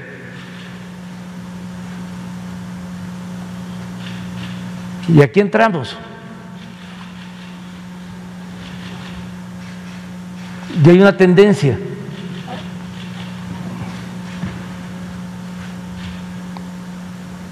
a la baja. No lo puedo decir de otros estados, no lo puedo decir de Guanajuato, y lo lamento, porque ahí ha crecido el número de homicidios, desgraciadamente. O el caso del Estado de México, Jalisco, Zacatecas. Pero sí, lo puedo decir de Guerrero y de otros estados.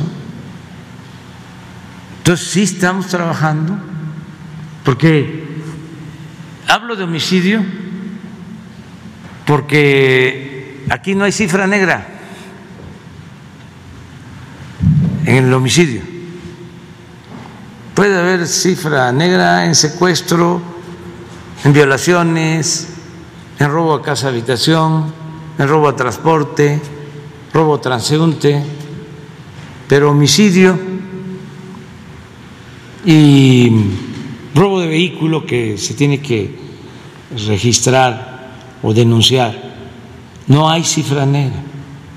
Entonces estamos trabajando, no es este un asunto fácil. Esto de las guardias o autodefensas, fue un error que se cometió, porque esa es una función del Estado. ¿Y hay planes para reparar eso, presidente? Hacer pues en la medida de que haya más presencia de la Guardia Nacional, porque también les comentaba, no había presencia ¿Qué este, se podía hacer con 10 mil policías federales? La Secretaría de Gobernación, que manejaba la Policía Federal, contrataba policías privados para cuidar sus instalaciones. Era un desorden completo, desastre. Esto, lo de la estadística, no se analizaba diariamente, no se tenía. O sea, nosotros sabemos desgraciadamente cuántos fallecidos hubieron ayer en el país, cada 24 horas, porque todos los días lo estamos viendo. ¿Qué hacían estos? recibir información cada 15 días, cada mes, cuando se reunían, ni se llevaban entre ellos.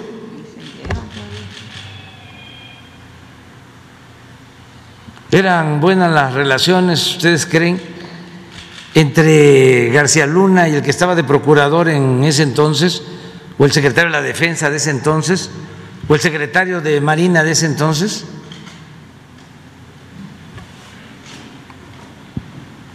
No, ahora es distinto, ahora estamos todos juntos, trabajando de manera coordinada. Y no este, tenemos una sociedad perfecta y no hay un gobierno perfecto.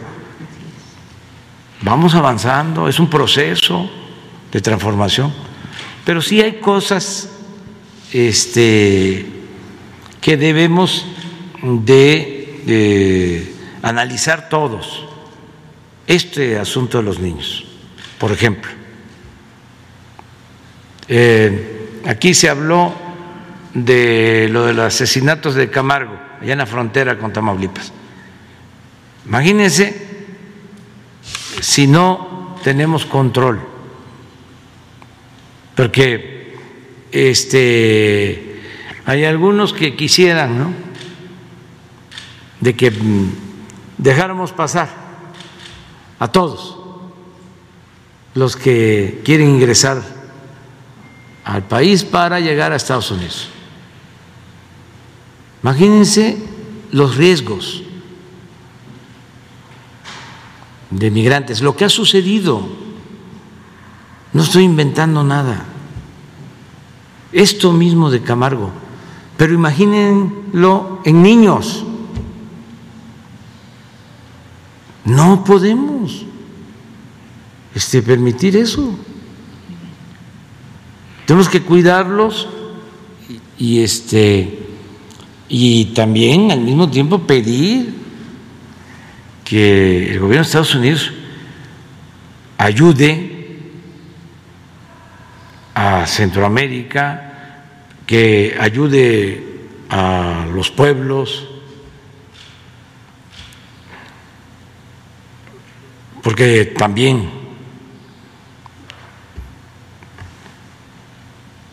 eh, se puede decir, eso es responsabilidad de cada país.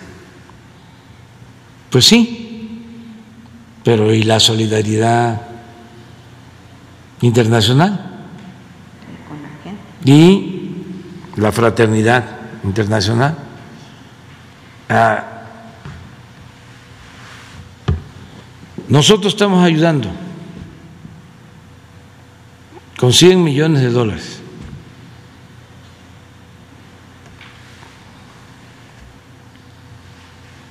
Estados Unidos debe de ayudar también y otros países que este, siempre han manifestado su preocupación por los pobres, por los necesitados, que ayudemos todos para atender las causas. Yo puedo hablar de Guerrero, por ejemplo, en esta situación que tú me estás planteando,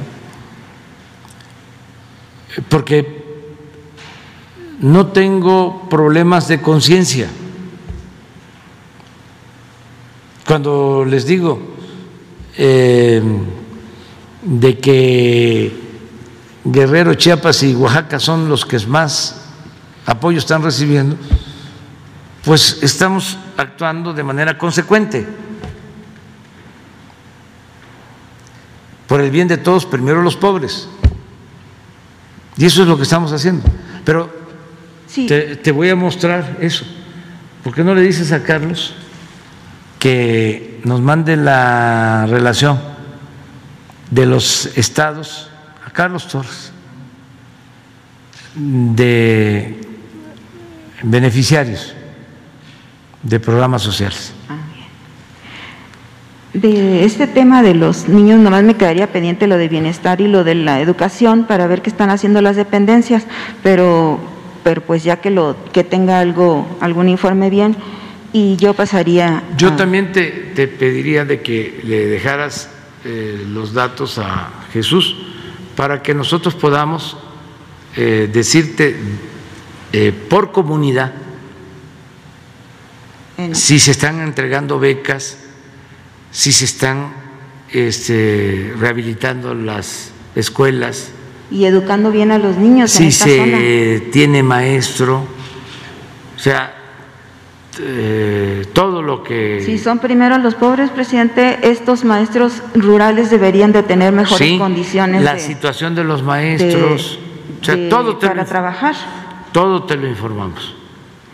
Y, y, bueno, eso queda pendiente. Y, y, en un segundo tema, presidente, también nuestra compañera Diana Manso en Ismo Press de la Alianza de Medios reporta que, eh, o más bien pregunta que, eh, ¿cuál, ¿por qué no han llegado las vacunas a la, a la zona del istmo? Eh, ella hablan de que hay 600, según los trabajos que han hecho ellos, hablan de 600 personal médico de primera línea que no ha sido vacunado y que también tampoco han llegado las vacunas para los adultos mayores. Y eh, entiendo que esta zona del istmo es, eh, tiene marginación, no tanta como la Mixteca, que es donde empezaron las, las vacunaciones, pero porque en el caso del Istmo, ¿qué reporte tiene usted de que no han llegado ahí las las vacunas, porque incluso hubo un amparo por ahí, no sé si usted tiene conocimiento de eso, que en un pueblo se, se ampararon, ya entra en el terreno de lo político o de lo legal, pero eh, ¿qué informes tiene usted de esto y, qué sería la respuesta al respecto? Bueno, eh, mañana vamos a informar en general sobre vacunas. Este, y vamos a dar respuesta a lo que estás planteando. Ya nos queda muy poco de los eh, adultos mayores que les falta mm, vacunar y los médicos trabajadores de la salud, enfermeras que están en hospitales COVID. Mañana se va a informar bien sobre esto. Yo quiero aprovechar para agradecerle mucho a los médicos, a las enfermeras, a los trabajadores de la salud. Se han portado de lo mejor, son héroes, heroínas, eh, han estado atendiendo enfermos al principio, arriesgando sus vidas, porque no tenían cubrebocas, no tenían guantes, no tenían protección. Se consiguieron todos los equipos, este, se les protegió, ahora se les eh, ha vacunado. No hubo una protesta como hubiesen querido nuestros adversarios, que pararan los hospitales, que tomaran las calles. No. ¿Saben ¿A quién en particular le mando un abrazo? ¿O a quienes les mando un abrazo? Con todo mi cariño a las enfermeras. Porque de todo el equipo médico, ellas fueron de lo mejor. Que a veces los médicos se protegían bastante desde la ventana, ¿no? Y la enfermera decía, véngase, que estaban ahí con el enfermo. Y los médicos también, muy bien, no se retiraron, ahí estuvieron. Por eso logramos que no nos desbordara eh, la pandemia.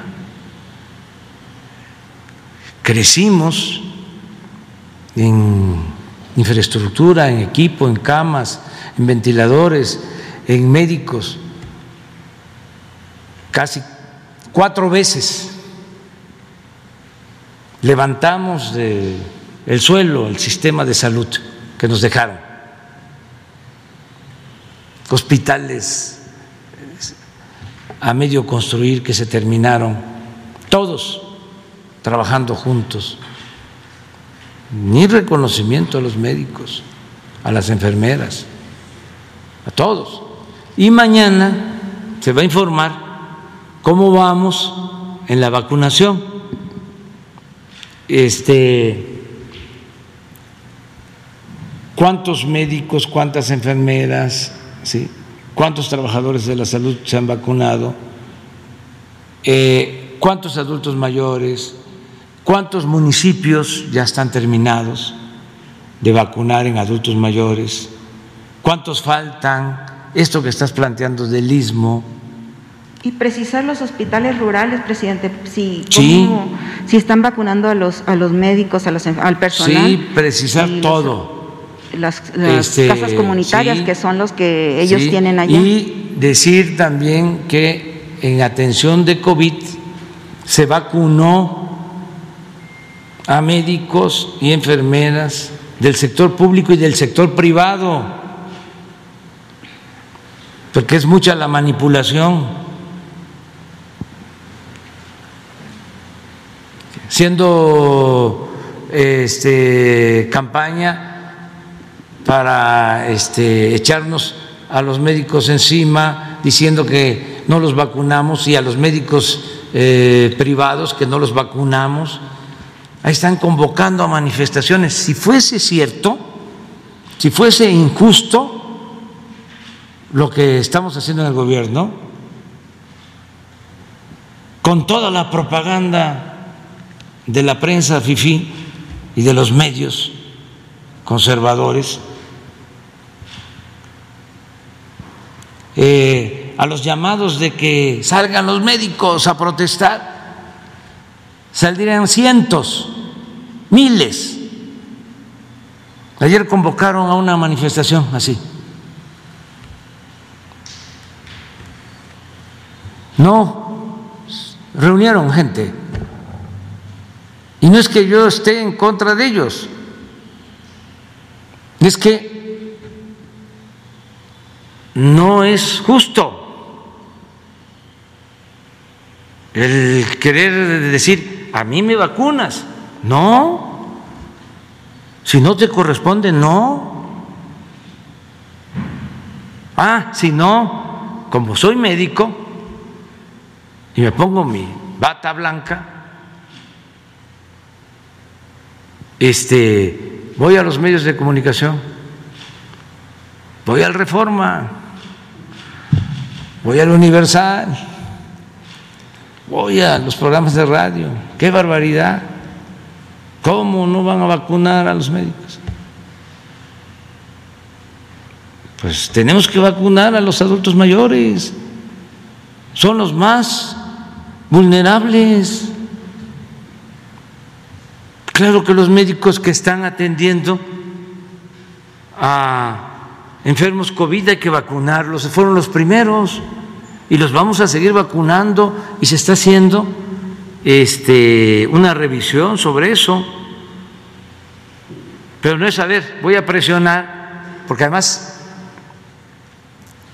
como hay elecciones, ya hay este, un partido o bueno, es el mismo. Este que quiere sacar raja de todo. Son medios, los intelectuales orgánicos, los partidos de oposición, los que quieren que regrese el régimen de corrupción. Yo sí quiero que regresen, pero lo que se robaron ¿Usted tiene informes por qué se ampararon en un pueblo de Oaxaca? Puede ser, y se está cumpliendo. Cuando hay amparo, ya ven que los jueces también ahorita este, están actuando de manera expedita cuando se trata de afectarnos o creen que nos afectan. Entonces, si hay un amparo y nos ordena un juez, que se vacune esta persona, lo tenemos que vacunar porque tenemos que cumplir con la ley. Pero yo le digo a esa persona, ¿es justo? ¿Es un asunto legal? ¿No crees que es un asunto moral? ¿Para qué vamos a los templos? ¿Para qué vamos a las iglesias? ¿Para qué comulgamos? ¿Para qué confesamos? Si no actuamos con integridad, si queremos ser nosotros los primeros, este eh, ambiente este, de sálvese el que pueda, y a mí no me importan los demás. Eso era lo que prevalecía, ese era el pensamiento neoliberal, egoísmo, individualismo, influyentismo, corrupción. Entonces eso ya no, no se permite. Y aunque este, continúen las campañas Es que a lo mejor pensaron de que si desataban las campañas en los medios, yo iba a ir a buscar, buscar a los directores de los periódicos o a los dueños de los medios, decir, vamos a ponernos de acuerdo, vamos a dialogar. No, no, eso ya se acabó. Le costaban mucho al pueblo mantenerlos. Es lo mismo de los intelectuales orgánicos. Todo ese dinero, a los dedicados a las nuevas tecnologías, a la investigación, este, que se les financiaba. Estamos hablando de los niños de allá, de Chilapa. Pues es mejor que esos niños tengan su beca, que tengan sus maestros y que estén bien pagados los maestros. Esto que estás planteando tú, a que este, le tengamos que dar a las empresas editoriales porque si no nos van a cuestionar, nos van a criticar. No, ya esto ya cambió y este, yo espero que se vaya entendiendo, se va entendiendo, ¿eh? vamos avanzando, porque este, ya saben de que no es más de lo mismo en el amparo, presidente, también hay una persona de 92 años. ¿No tiene el, listado? Carlos, bueno, que te lo mande. Pero vamos al aeropuerto porque están llegando precisamente vacunas. A ver qué nos informa. El doctor Pedro Centeno. Gracias, señor presidente. Buenos días. Gracias, presidente. Buenos días, tenga usted. Efectivamente estamos aquí en el aeropuerto de la Ciudad de México. E informar a usted que llegaron dos vuelos hoy de vacunas.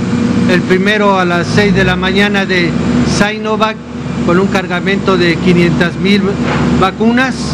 Y en este momento están descargando el segundo vuelo de Pfizer con 487 mil 500 vacunas que nos dan un total en este día que llegaron al país de los dos vuelos, 987.500 dosis de vacunas el día de hoy, señor presidente.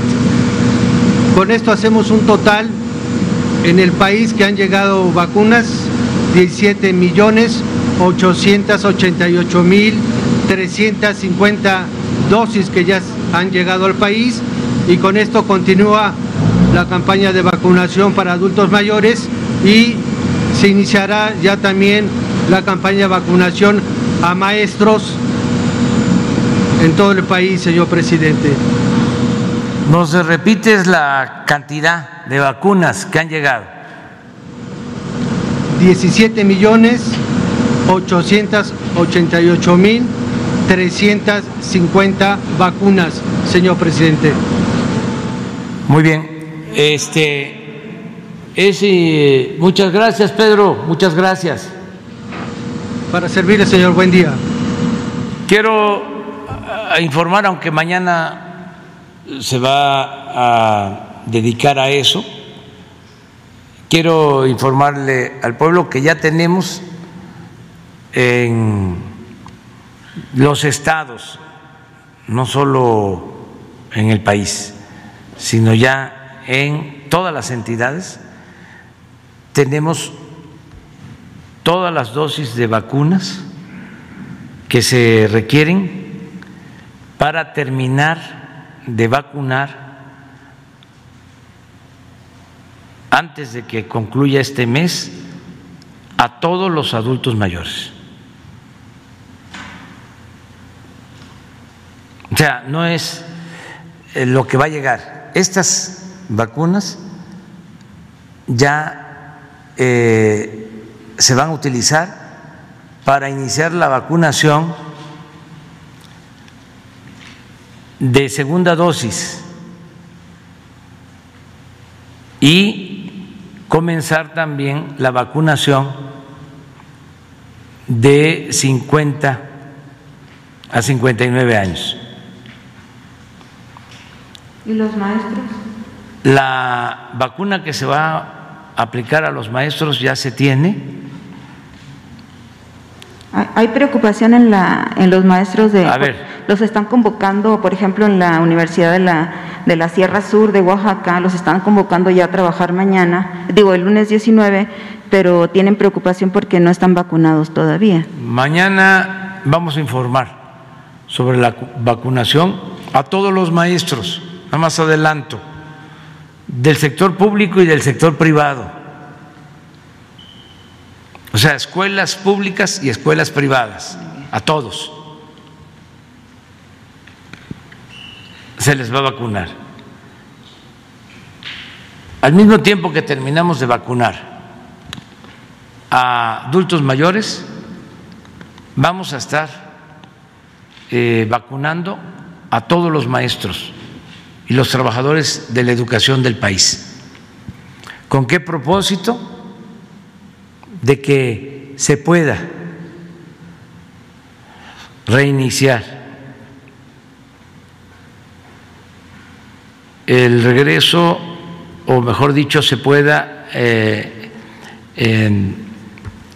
tener clases presenciales antes de que concluya el ciclo escolar. Pero aclaro una cosa también, es voluntario, nada por la fuerza, todo por la razón y el derecho. No quiero, como lo acaba de expresar Reina, de que empiecen a decir de que ya los estamos obligando. No, prohibido prohibir. Aquí tiene que ser por voluntad y tiene que ser actuando cada quien de manera responsable. Y los maestros pues siempre han actuado con responsabilidad Presidente, y en con otro- civismo. En otro tema y muy importante, usted ayer hablaba de, la, de los conflictos mineros. Hay uno particularmente preocupante en, la que reportan eh, nuestros colegas en Jalisco. Es Jalisco y Colima. eh, hay una mina eh, de capital italiano indio y este y argentino al parecer eh, que está es un problema de 50 años atrás ellos mencionan que no han podido, justo porque la minera está haciendo lo mismo que ha hecho en Sonora, por ejemplo, otras minas, eh, eh, eh, comprar los terrenos a los ejidatarios o, de, o obligarlos a venderlos o, despojarlos de sus terrenos para poder ampliar sus, sus, trabajos. En este caso, con esta mina de, de hierro, eh, hubo una desaparición forzada, reportan la- lo- los comunitarios ahí, eh, y son indígenas también eh, que están reportando que ni se les consultó para poder hacer este tipo de- de ampliaciones y, y reportan la desaparición de, de- digo, el asesinato ya más bien porque ya lo encontraron muerto a la persona, no sé si lo- se lo reportaron a usted, Santos Isaac Chávez, eh, un, un- un miembro ejidal, estaban ellos en elecciones, eh, acusan que la empresa y en contubernio con, autoridades, con el Estado, con otras autoridades, eh, tratan ellos de hacer sus propios este, o manipular las elecciones ejidales para que queden las personas afines a ellos y poder mantener ese poder sobre los ejidatarios. Eh, aquí el punto, presidente, ellos preguntan, eh, ¿quieren que este caso lo atraiga la Fiscalía? Si usted les puede apoyar en eso eh, o si usted podría, usted nos dirá, eh, porque no es la primera vez que desaparece una persona y no pasa nada. O sea, ya van varios defensores y varios ejidatarios que han desaparecido en esa región a lo largo de este conflicto y no y las autoridades no han no han dado respuesta ni se ha sabido de estas personas. Hay otra persona que se llama Celedonio eh, Monroy que hasta desde el 2012 a la fecha no se sabe nada de él. Entonces, eh, y hay algo aquí preocupante, presidente, que esta empresa si bien es un asunto de años anteriores que tiene 50 años en este conflicto y ninguna autoridad se ha hecho cargo del caso, eh, ellos hablan de que, eh, como reporta también el reportero Carlos Ruiz, mm, comenta que en, el en septiembre del 2019 empresarios de esta empresa, de esta mina, se reunieron con usted y al mes Semarnat les autorizó el uso de, una, de varias hectáreas en un bosque para utilizarla como desechos. Entonces, los, estos, los mineros, presidente, tienen eh, mucha cercanía con el poder, pueden llegar a usted muy fácilmente o pueden llegar al presidente en turno muy fácilmente, pero los indígenas no, los ejidatarios no, la gente no puede llegar tan fácilmente a usted. Fíjate, Reina, que no estoy de acuerdo. Bueno, en este caso ha, habido una diferencia en, particular en su sexenio. No, no, yo, yo este, este, convivo con todos, ¿no? Pero la verdad, la verdad, dedico más tiempo a los pobres. Sí, eso sí. Convivo más con la gente humilde. Sí, sí. O sea, y también con empresarios y con este, científicos y con todos es mi trabajo, este, pero eh, la instrucción solo que eh, no se eh, haya hecho caso, la instrucción es no entregar ninguna concesión minera, ni ampliación. Entonces, yo mañana te voy a decir sobre este caso, nada más le vas a dar. Fue un permiso de Semarnat en octubre. Eso es. Del 19, del 20, sí. Dice que la reunión fue en septiembre del 2019 y en octubre 18 eh, Semarnat les autorizó el uso de 155 hectáreas eh, de bosque para eh, utilizarlo como depósito de desechos. Eso ya fue en, en este, en esta ah, administración. Lo, eh, lo, vamos a ver aquí. Y este, y, pero ahora lo que piden pues también es, es eh, presidente, ¿cómo usted puede ayudar a estas comunidades no, si que están siendo despojadas de sus estamos ayudándolos, este, los representamos, los defendemos. Eh, vamos a ver de qué este, se trata. Mañana vamos a informar porque la instrucción es no dar permiso. Nos eh, estaban pidiendo un permiso hace poco para la mina del Boleo en Baja California Sur, que ya la van a cerrar y que querían un permiso para este, 300, 400 hectáreas y les dije este, de que no, de que ya no podemos este, eh, seguir entregando estas concesiones.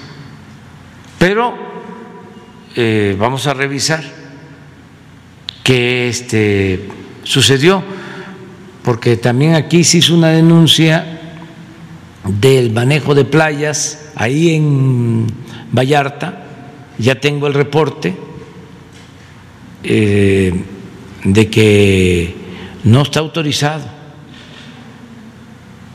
lo de una conchas chinas, ¿sí? Y vamos a aprovechar. No quedamos de que iba a venir este María Luisa. Sí, pero mañana hablamos de esto, si te parece. Sí, y presidente, nada más para aclarar, yo sí creo que en este sexenio ha hecho diferencia de acercamiento porque los mismos, los mismos indígenas, los mismos eh, comunidades, eh, hay, comunidades que nunca habían sido visitadas por un presidente y hoy lo, eso, eso son parte de las cosas que ellos les reconocen. Entonces, cuando yo le digo que los poderosos tienen más, están, es inevitable eso, presidente.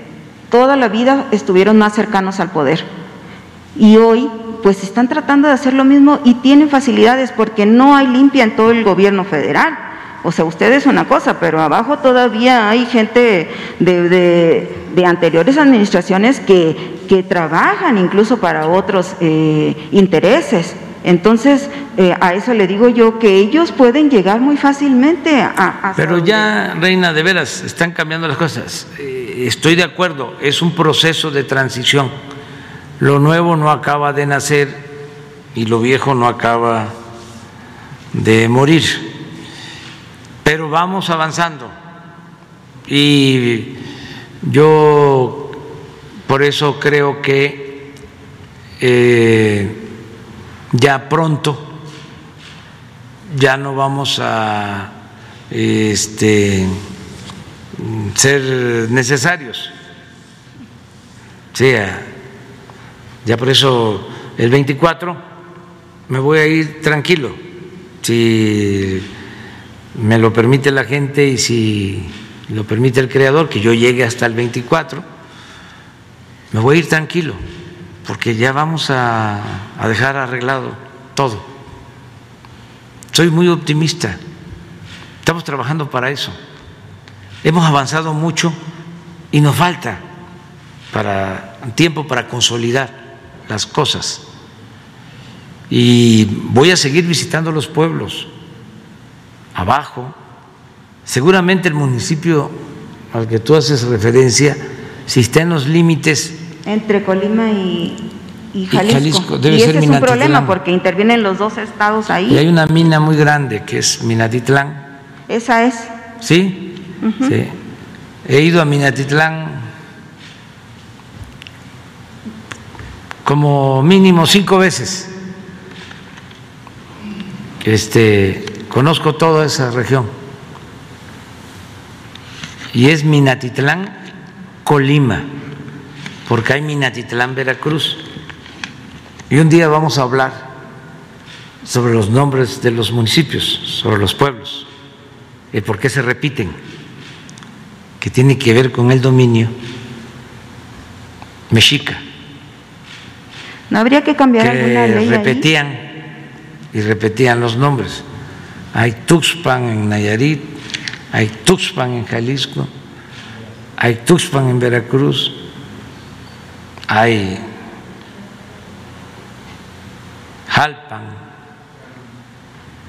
este, muchos, Tlacotepec, muchísimos también, varios, no muchísimos, varios, distintas partes. Presidente, ¿habría posibilidad de asegurar Tepetitán también. Perdón. Este, se repite, no Tepatitlán. Tepetitán se repite hay un pueblo, la Sierra de Puebla, nada más que no se llama este, así, Tepetitán, no le ponen el acento. Una vez andaba yo por allá, yo muy orgulloso de que mi pueblo no se repetía, que había Tepatitlán y aquí en el Estado de México hay otro pueblo, que hay hasta una línea de transporte de autobús, no recuerdo ahora, muy eh, este, em, parecido a Tepetitán, que es mi pueblo, Macuspana, Tabasco. Entonces yo muy orgulloso y de repente en una gira, ¿cómo se llama? Donde trabajaba precisamente este, María Luisa, Cuetzalan en esa región de Coachala, en las comunidades, de repente veo Tepetitán. Sí, pero no le ponen el acento, es Tepetitán. Entonces, pues ya quedó hasta ahora nada más Tepetitán. Pero todo es náhuatl. Es náhuatl. Por el dominio que llegaron a tener, que es algo importantísimo para estudiar, porque fueron nada más en 200 años, se extendieron todo Mesoamérica. Nicaragua es náhuatl. Allí es Nahua Otomí, en Ayotitlán es el- el- la comunidad. Sí, Y nada más para precisar, es la mina Peña Colorada, Peña Colorada, sí. en la sierra de Minatitlán. Sí, de mi- Ha- ¿Había oportunidad de que se les diera seguridad a estas personas Sí. ahorita que están en su elección ejidal para que sea libre, una Sí, elección libre y, sí. y tranquila Ahora- o segura? Sí, platica con Jesús para buscar la manera. Mejor usted platique con la Guardia Nacional o con No, quien no, tenga no, no, que pero para que tú nos des todos los datos. Nada más, nosotros nos vamos a hacer cargo. Ni modo que te vamos a pedir a ti que tú vayas. No, nosotros lo vamos a hacer. Presidente, pero o sea, que- que se garantice ahí el Estado de Derecho, ¿eso Sí, es posible? Sí, es nuestro trabajo, es nuestra responsabilidad. Y que pueda intervenir para que la... Bueno, igual la Fiscalía General de la República pues es la misma, ¿no? Sí, Pero- procurar que si hay una elección ejidal, ¿sí? Este, sean los ejidatarios, sean los campesinos los que libremente eh, elijan al comisariazo Bueno, gracias, presidente. y al Consejo de Vigilancia. Bueno, este, ya nos vamos, ¿eh? Ya nos vamos. ¿No tienes la, la- la nota? ¿No te la mandó Carlos? Mañana te, da- te, te mostró. Mañana, ¿eh? El audio de Isabel Ramírez, presidente, donde se escucha que presuntamente maltrata el- a sus trabajadores, la cónsul de Estambul. Ah, no lo he visto, pero mañana hablamos de eso, ¿sí? Si les parece. Muy bien. Hasta luego.